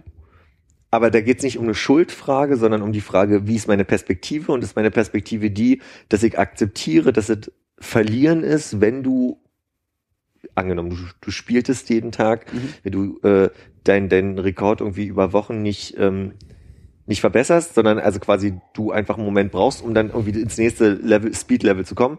Also quasi akzeptieren, dass man in bestimmten Phasen seines Lebens halt auch einfach eine schwächelnde Phase hat, in der man sich entwickeln muss. So, das Mhm. ist die Analogie für mich. Hinzunehmen, dass es nicht die anderen sind, dass es nicht das Leben ist, dass es nicht Fate ist und sonst was, sondern ähm, am Ende geht es darum, mich zu entwickeln. Und das kann ich nur, indem ich dann auch jeden Tag spiele und auch jeden Tag gucke, dass ich es schaffe, möglichst ähm, Weit zu kommen. halt. weit zu kommen oder die Frage, ob ich halt irgendwie diese wie, so ein Tetris schaffe, wie viel Tetris schaffe ich in dem Spiel morgen, dann ist es völlig egal. Also quasi dein eigenes Ziel dir vorzunehmen und zu gucken, wie kommst du da voran und dir die Frage zu stellen, halt irgendwie, was muss ich jetzt tun, um damit weiter voranzukommen? So. Und das kann manchmal ärgerlich sein, weil du drei Wochen dafür brauchst, dann irgendwie deinen Score zu verbessern, obwohl du dir ganz doll vornimmst und dann hast du, es, dann gibt, macht's Klick und du kommst in Level 7 und das heißt äh, aber noch lange nicht, dass du am nächsten Tag wieder in Level 7 kommst. zum Beispiel so. Ja. Also, und das schätze ich an dieser Analogie. Weil du musst halt nicht durch den Tag rennen und so war es ja bei mir so ein bisschen, und das hat sich ja in dem letzten Jahr sehr verbessert, dass es eben nicht die anderen Gegner sind, von denen ich auch nicht weiß, was sie denken und ähm, immer äh, mir überlegen muss, ich muss mir meine eigenen Züge planen, aber gleichzeitig immer mitdenken, was die anderen denken, um äh, am Ende dann zu sagen, ich habe verloren, weil ich falsch gedacht habe. Also weil es an mir liegt. Und dann ist es schon eine Schuldfrage, dann liegt es an den anderen, dann liegt es auch daran, wie die Eröffnung gewesen ist, wie die, ob jemand die hustet hat im Publikum und mich abgelenkt hat. Und dann sind irgendwie, da, da kann man die Schuld auf alle anderen projizieren. Aber an seinem Beispiel schätze ich sehr diese, diese, dieses Hinnehmen von, ja, manchmal verbaut dir das schneller und manchmal kriegst du das halt einfach hin und kriegst dann halt einen höheren Score oder viel mehr Tetris, also Vierer rein weggedonnert oder und das ist so ein bisschen das, was ich ganz viel lese in anderen Texten. zu Kommunikation, zu wie gehe ich an mein Leben, zu wie persönlich nehme ich das eigentlich, Mhm. dass mein Kollege wieder scheiße zu mir ist und ist der wirklich scheiße zu mir oder ist das vielleicht auch die Körpersprache, die an mir, also die ich präsentiere, ist das dann meine Lesart, ist das ein Bedürfnis, was ich nicht verstehe, was der Mensch gerade hat in, in der Situation. Mhm. Und da, deswegen hat mich dieser Text sehr begeistert. Hm. Weil er das auf so was Banales und vielleicht auch unzusammenhängendes runterbricht, aber in seiner Erfahrung funktionierendes. Ja. Aber das ist jetzt mehr für dich im Nachgang, du, was gut funktioniert als Analogie. Das ist jetzt nicht, dass der Text dir irgendwie geholfen hat, Dinge großartig anders zu sehen oder anders zu machen, sondern du erkennst dich irgendwie wieder in dem, was deine Entwicklung im letzten Jahr war. Ähm, einmal das. Und witzigerweise habe ich jetzt aber, ähm, nachdem ich mit einer Freundin neulich nochmal über einen, äh, über einen Punkt, wo ich nicht weiterkam, in meiner Kommunikation gesprochen habe, die mir dann irgendwie die ähm, gewaltfreie Kommunikation heißt die von Rosenberg, glaube ich, gegeben hat, in die ich jetzt gerade reingelesen habe, Mhm. die sehr viele Analogien hat zu den Kommunikationstexten, die ich vorher gelesen habe, aber komplett auch wieder, also so, so, die, passt da so ein bisschen rein in diese, in diese ganze Idee, so von, die ist dann zwar konkreter, also das wäre jetzt schwer für mich zu erklären, aber für mich passt das, diese, ähm, sich selbst zurücknehmen, um am Ende, das ist diese These, in allen Texten, die ich oder in allen Ko- Kommunikationstrainings, die ich gemacht habe oder wie auch immer, am Ende geht es darum zu verstehen, dass der Weg, der am Anfang nach mehr Arbeit aussieht und nach mehr Energieverlust, derjenige ist, der insgesamt viel mehr Energie verschwendet. Mhm. Weil wenn du denkst, ich muss mich jetzt aber erstmal verteidigen, weil ich wurde ja gerade beleidigt und der ist ja schuld, dann ähm, reicht es nicht, dem anderen vorzuwerfen, du bist schuld, dann hat man wenig Energie verloren. Ähm, aber das, was dann zurückkommt, ist viel aufwendiger an, an Energiehaushalt. So. Ist das logisch, was ich gerade Ja, ich verstehe, was du sagst. Ich merke nur, dass ich glaube, ich für mich absolut nicht an dem Punkt bin. Mhm. Und das, also, aber das kriege ich mit. In, das, ich bin sehr begeistert, dass halt irgendwie ähm, das in, in vielen Kontexten auf verschiedene Arten, mit verschiedenen Ansätzen, aber immer die gleiche Quintessenz ist, die ich rauslese so. Und das finde ich schon äh, sehr beeindruckend, sehr spannend. Und das hat einerseits der Text für mich wiedergespiegelt nach den anderen ähm, Theorien, die, ich- die ich in den letzten Jahren irgendwie äh, mitbekommen habe. Und als ich jetzt Rosenberg gelesen habe, habe ich gemerkt, so, da, da steckt's wieder drin, so. Und deswegen passte das Spiel für mich. Genau. Was ich ja gerade überlege, ob so, ich sag jetzt mal, Manager oder diese klassischen äh, Alpha-Tier-Typen, die ja bestimmt auch gerne mal so ein Training in Anspruch genommen haben, Mhm. auch sowas beigebracht bekommen haben und das einfach nur auf eine gewisse Art und Weise handeln. Oder ob die vielleicht eher so, ich sag mal, die Schachtheorie bekommen. Ne? So, du hast halt Gegner, die musst du besiegen, damit du weiterkommst. Ich, ich glaube, dass ähm, ich glaube, dass die Begabung die ist, dass, also da geht's ja ganz viel um Selbstzweifel auch, ne? Wenn ich das immer an anderen ausmache, dann beziehe ich es aber auf mich, dann geht's um Selbstzweifel und so weiter. Ich glaube, diese Manager-Typen, die du gerade beschreibst, tragen das in sich. Diese, ähm, diese von sich selbst überzeugt sein, diese sehr selbstbewusste, in sich ruhende und ähm, teilweise manipulative. Also ich meine, so, so Typen haben doch in, im, im Service, ich meine, ich hatte Chefs in, in Hotels, in denen ich gearbeitet habe, die es immer geschafft haben, egal wie harsh sie angegriffen wurden, immer die Ruhe zu bewahren und immer, immer die Situation zu handeln. Durch eine gewisse Dominanz, durch ein gewisses Selbstbewusstsein, aber auch immer durch diese, wenn ich das jetzt anders handle und wenn ich das jetzt persönlich nehme, dann kann ich hier nur verlieren und dann ist meine, mein, mein intrinsisch motiviertes Geldverdienziel, Ja. ähm, das steht, das steht dann dem im Weg so. Es ist vielleicht bloß ein, so ein Gefühl, was man halt von außen hat, aber ich glaube halt gar nicht, dass es dieses von wegen ist, ähm, ne, hier meine Energie oder irgendwas, sondern einfach nur so, was wollt ihr eigentlich, ich bin eh besser als ihr? Oder ich habe halt so viel Selbstbewusstsein, dass mich das halt einfach überhaupt nicht angreift, weil ich habe recht. Ja. Weißt du, so, das ist halt einfach nicht auf dieses von wegen, ähm, was meinen die, das bezieht es nicht auf mich ist, sondern einfach wegen, ich habe eh recht. So, die sich einfach keine Gedanken drüber machen. ja. Weil sie halt einfach kein Problem damit haben. Weißt du, wenn wir dann äh, wahrscheinlich an Selbstzweifel gehen würden und so, ah, was habe ich vielleicht falsch gemacht oder was auch immer, haben die das halt vielleicht gar nicht. Mhm. Und vielleicht funktioniert für die einfach eine ganz andere Kommunikationstheorie, sage ich jetzt mal. Total. Und ich habe eine Freundin, die halt diese Trainings gegeben hat, die äh, Mitte 20 gewesen ist und äh, 50-jährigen Chefs und Führungskräften Ja. sagen mussten, wie der Hase läuft in der Theorie. Ja. Letztlich hat sie aber nur Theorien wiedergegeben, von denen sie überzeugt ist. Ja. Aber was war denn die Wahrnehmung von diesen Typen? Ja. Mädchen, was willst du mir denn erzählen? Also entweder mal, ich bin doppelt so alt wie du und habe Einen in der- Penis.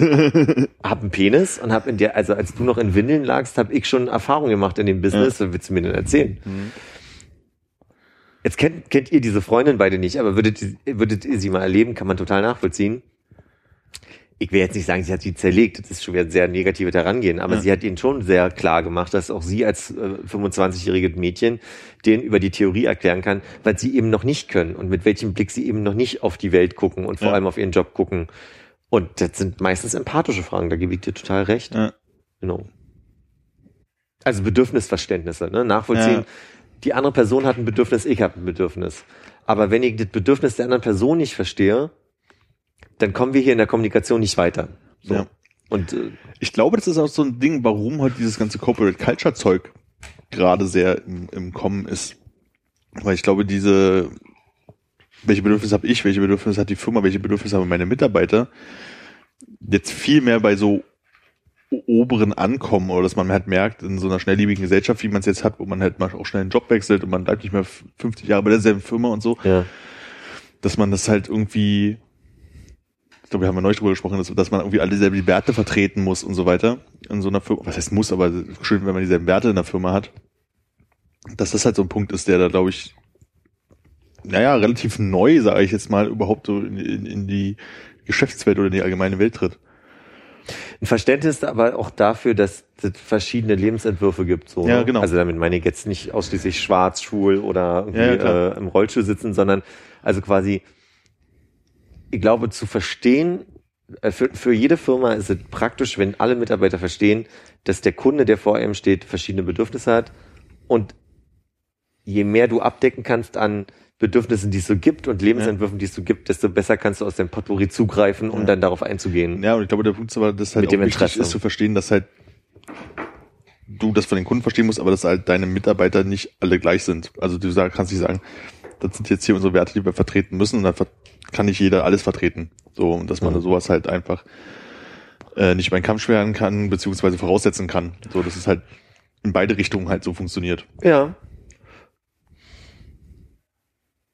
Hat aber auch definitiv verschiedene ähm, Ursprünge in, in Veränderung der Betrachtungsweise von Kultur, von Ja. Gender Mainstreaming, von ähm, veganen Bedürfnissen, Ernährungsbedürfnissen. Ja. Ich bin ja ganz gespannt, wie diese, diese ganze ähm, Postmoderne, die, also wie, wie, die Post-Postmoderne sich sicherlich definieren wird über so ein, so ein Selbst, Selbstreinheit. Also so, ich, ich glaube ja, dass in bestimmten Theorien, die irgendwann kommen werden, die, also die Postmoderne irgendwann abgelöst wird von, von irgendwas, was so definiert, dass der Mensch sich selbst wiederkommt. Im Sinne von, ich möchte gesund leben, ich möchte Sport machen, ich möchte ähm, Diversität, ich möchte Vielfalt, Individualität, jeder darf sich ausleben. Es geht nicht mehr so sehr einfach nur darum, ähm, die, die Gesellschaft voranzubringen im Sinne von auf Kosten von Umwelt und so weiter. Ich glaube, ich bei sieben Milliarden Menschen kann ich mir das ehrlich gesagt schlecht vorstellen.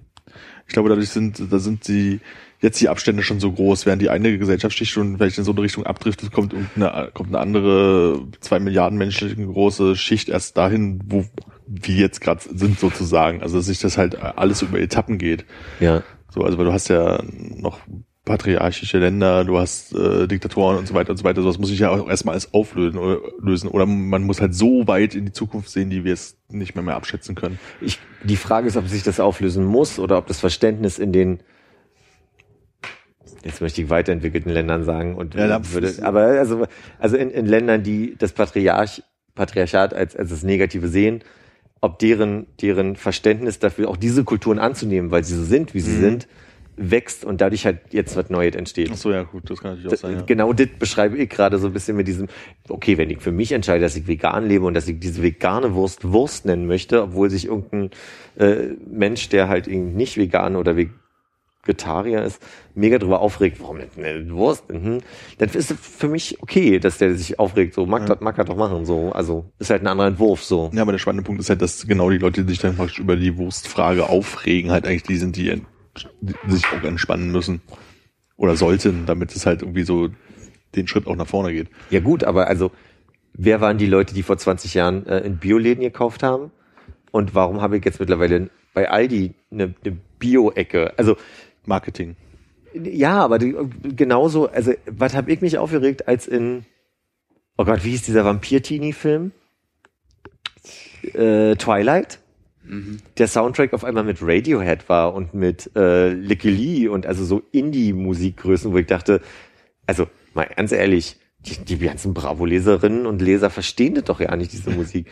Aber letztlich ist es auch total gut, dass bei denen ein Anteil Indie ankommt, ein Anteil von, also hör doch mal anders als irgendwie, heute, heute würde man sagen, David Getter Scheiß, so. Ja, oder äh, äh, Und jetzt werden Radiohead-CDs im Aldi verkauft. Zum genau, Beispiel. mit Biosiegel. mit Biosiegel. Und also, ich glaube, das passiert dann schon. Also, ähm, ein Freund von mir hat im Libanon gelebt und hat mir erzählt, ähm, wie verrückt doch also quasi da schwul sein ist. So, ja. Also du gehst irgendwie in eine Schwulenbar, die darf es ganz legal geben, obwohl es eigentlich gesellschaftlich überhaupt nicht toleriert ist. Und dann gibt es da Leute, die erlauben dir, dass ihr zusammen tanzt, aber man muss gucken, dass man nicht zu nah aneinander tanzt. Aber es ist legitim. Hm.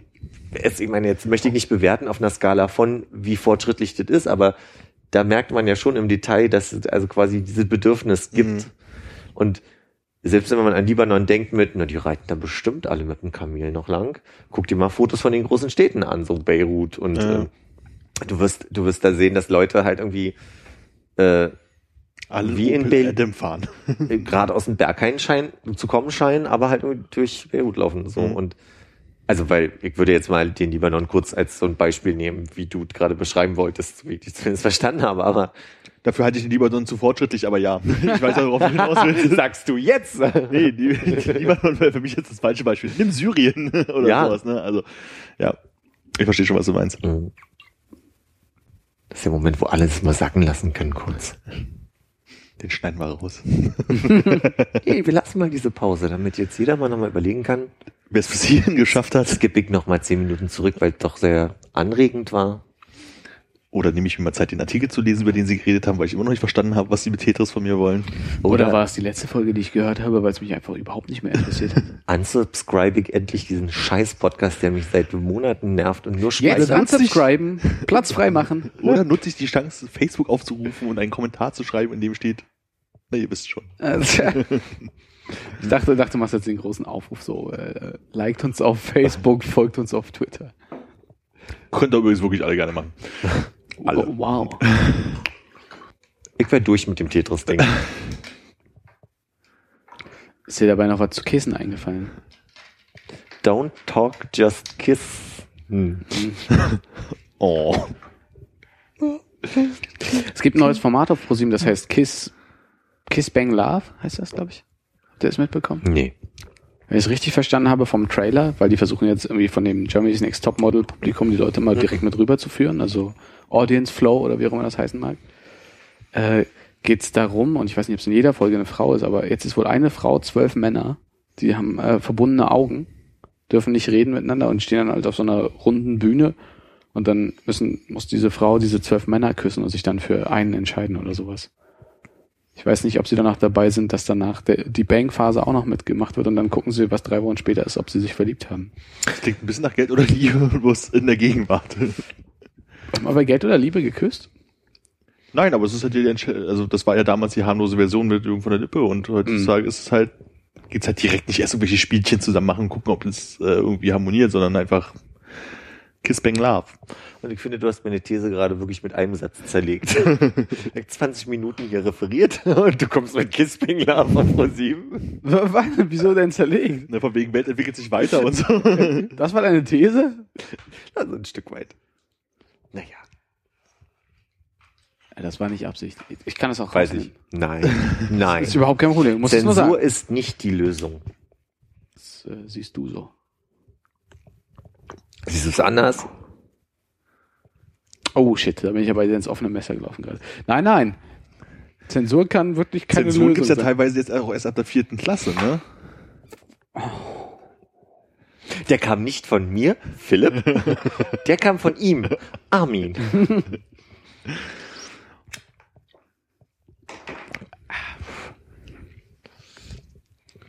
Aber jetzt ist wirklich, also eine Stunde 40 verflogen, sehe ich gerade.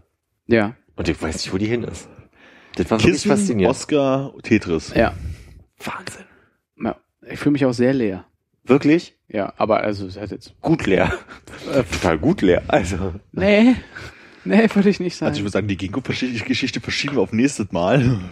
das könnte so ein neuer Running Gag werden. Ja. Aber immerhin ist es ja vorbereitet. Ey, es ist auch, es reicht auf keinen Fall für sechs Minuten und es wird insgesamt sicher sehr langweilig werden. Und wenn du Aber- langsam und tief sprichst. Und wie gute Zwischenfragen stellen, die du nicht Langsam, beantworten lang, kannst. langsam, tief und auch hoch, auch ah, Hochdeutsch. Aber du bist doch hier der Hochdeutsche eher. Findest du? Ja. Ich habe mir sagen lassen, dass man es trotzdem raushört. All die Jahre Berlin. Man hört bei dir all die Jahre Berlin. Ja, wenn ich halt wo, mit, mit Leuten, die jetzt nicht gerade hier so die ganze Zeit damit zu tun haben. Mir fällt immer wieder halt das, der kurze Snack auf, der immer mal auf, aufpeitscht bei dir. Ja, das sind nur, wenn ich. Quatsch erzähle. Äh, Nee, auch so. Ja? Auch wenn du ganz normal redest, dann Oder sind ich, das die Großeltern? das ist die Betonung. Das kann sein. ist, wo du gerade sagst, so von wegen, das fällt Leuten auf, die halt jetzt nicht unbedingt von hier kommen.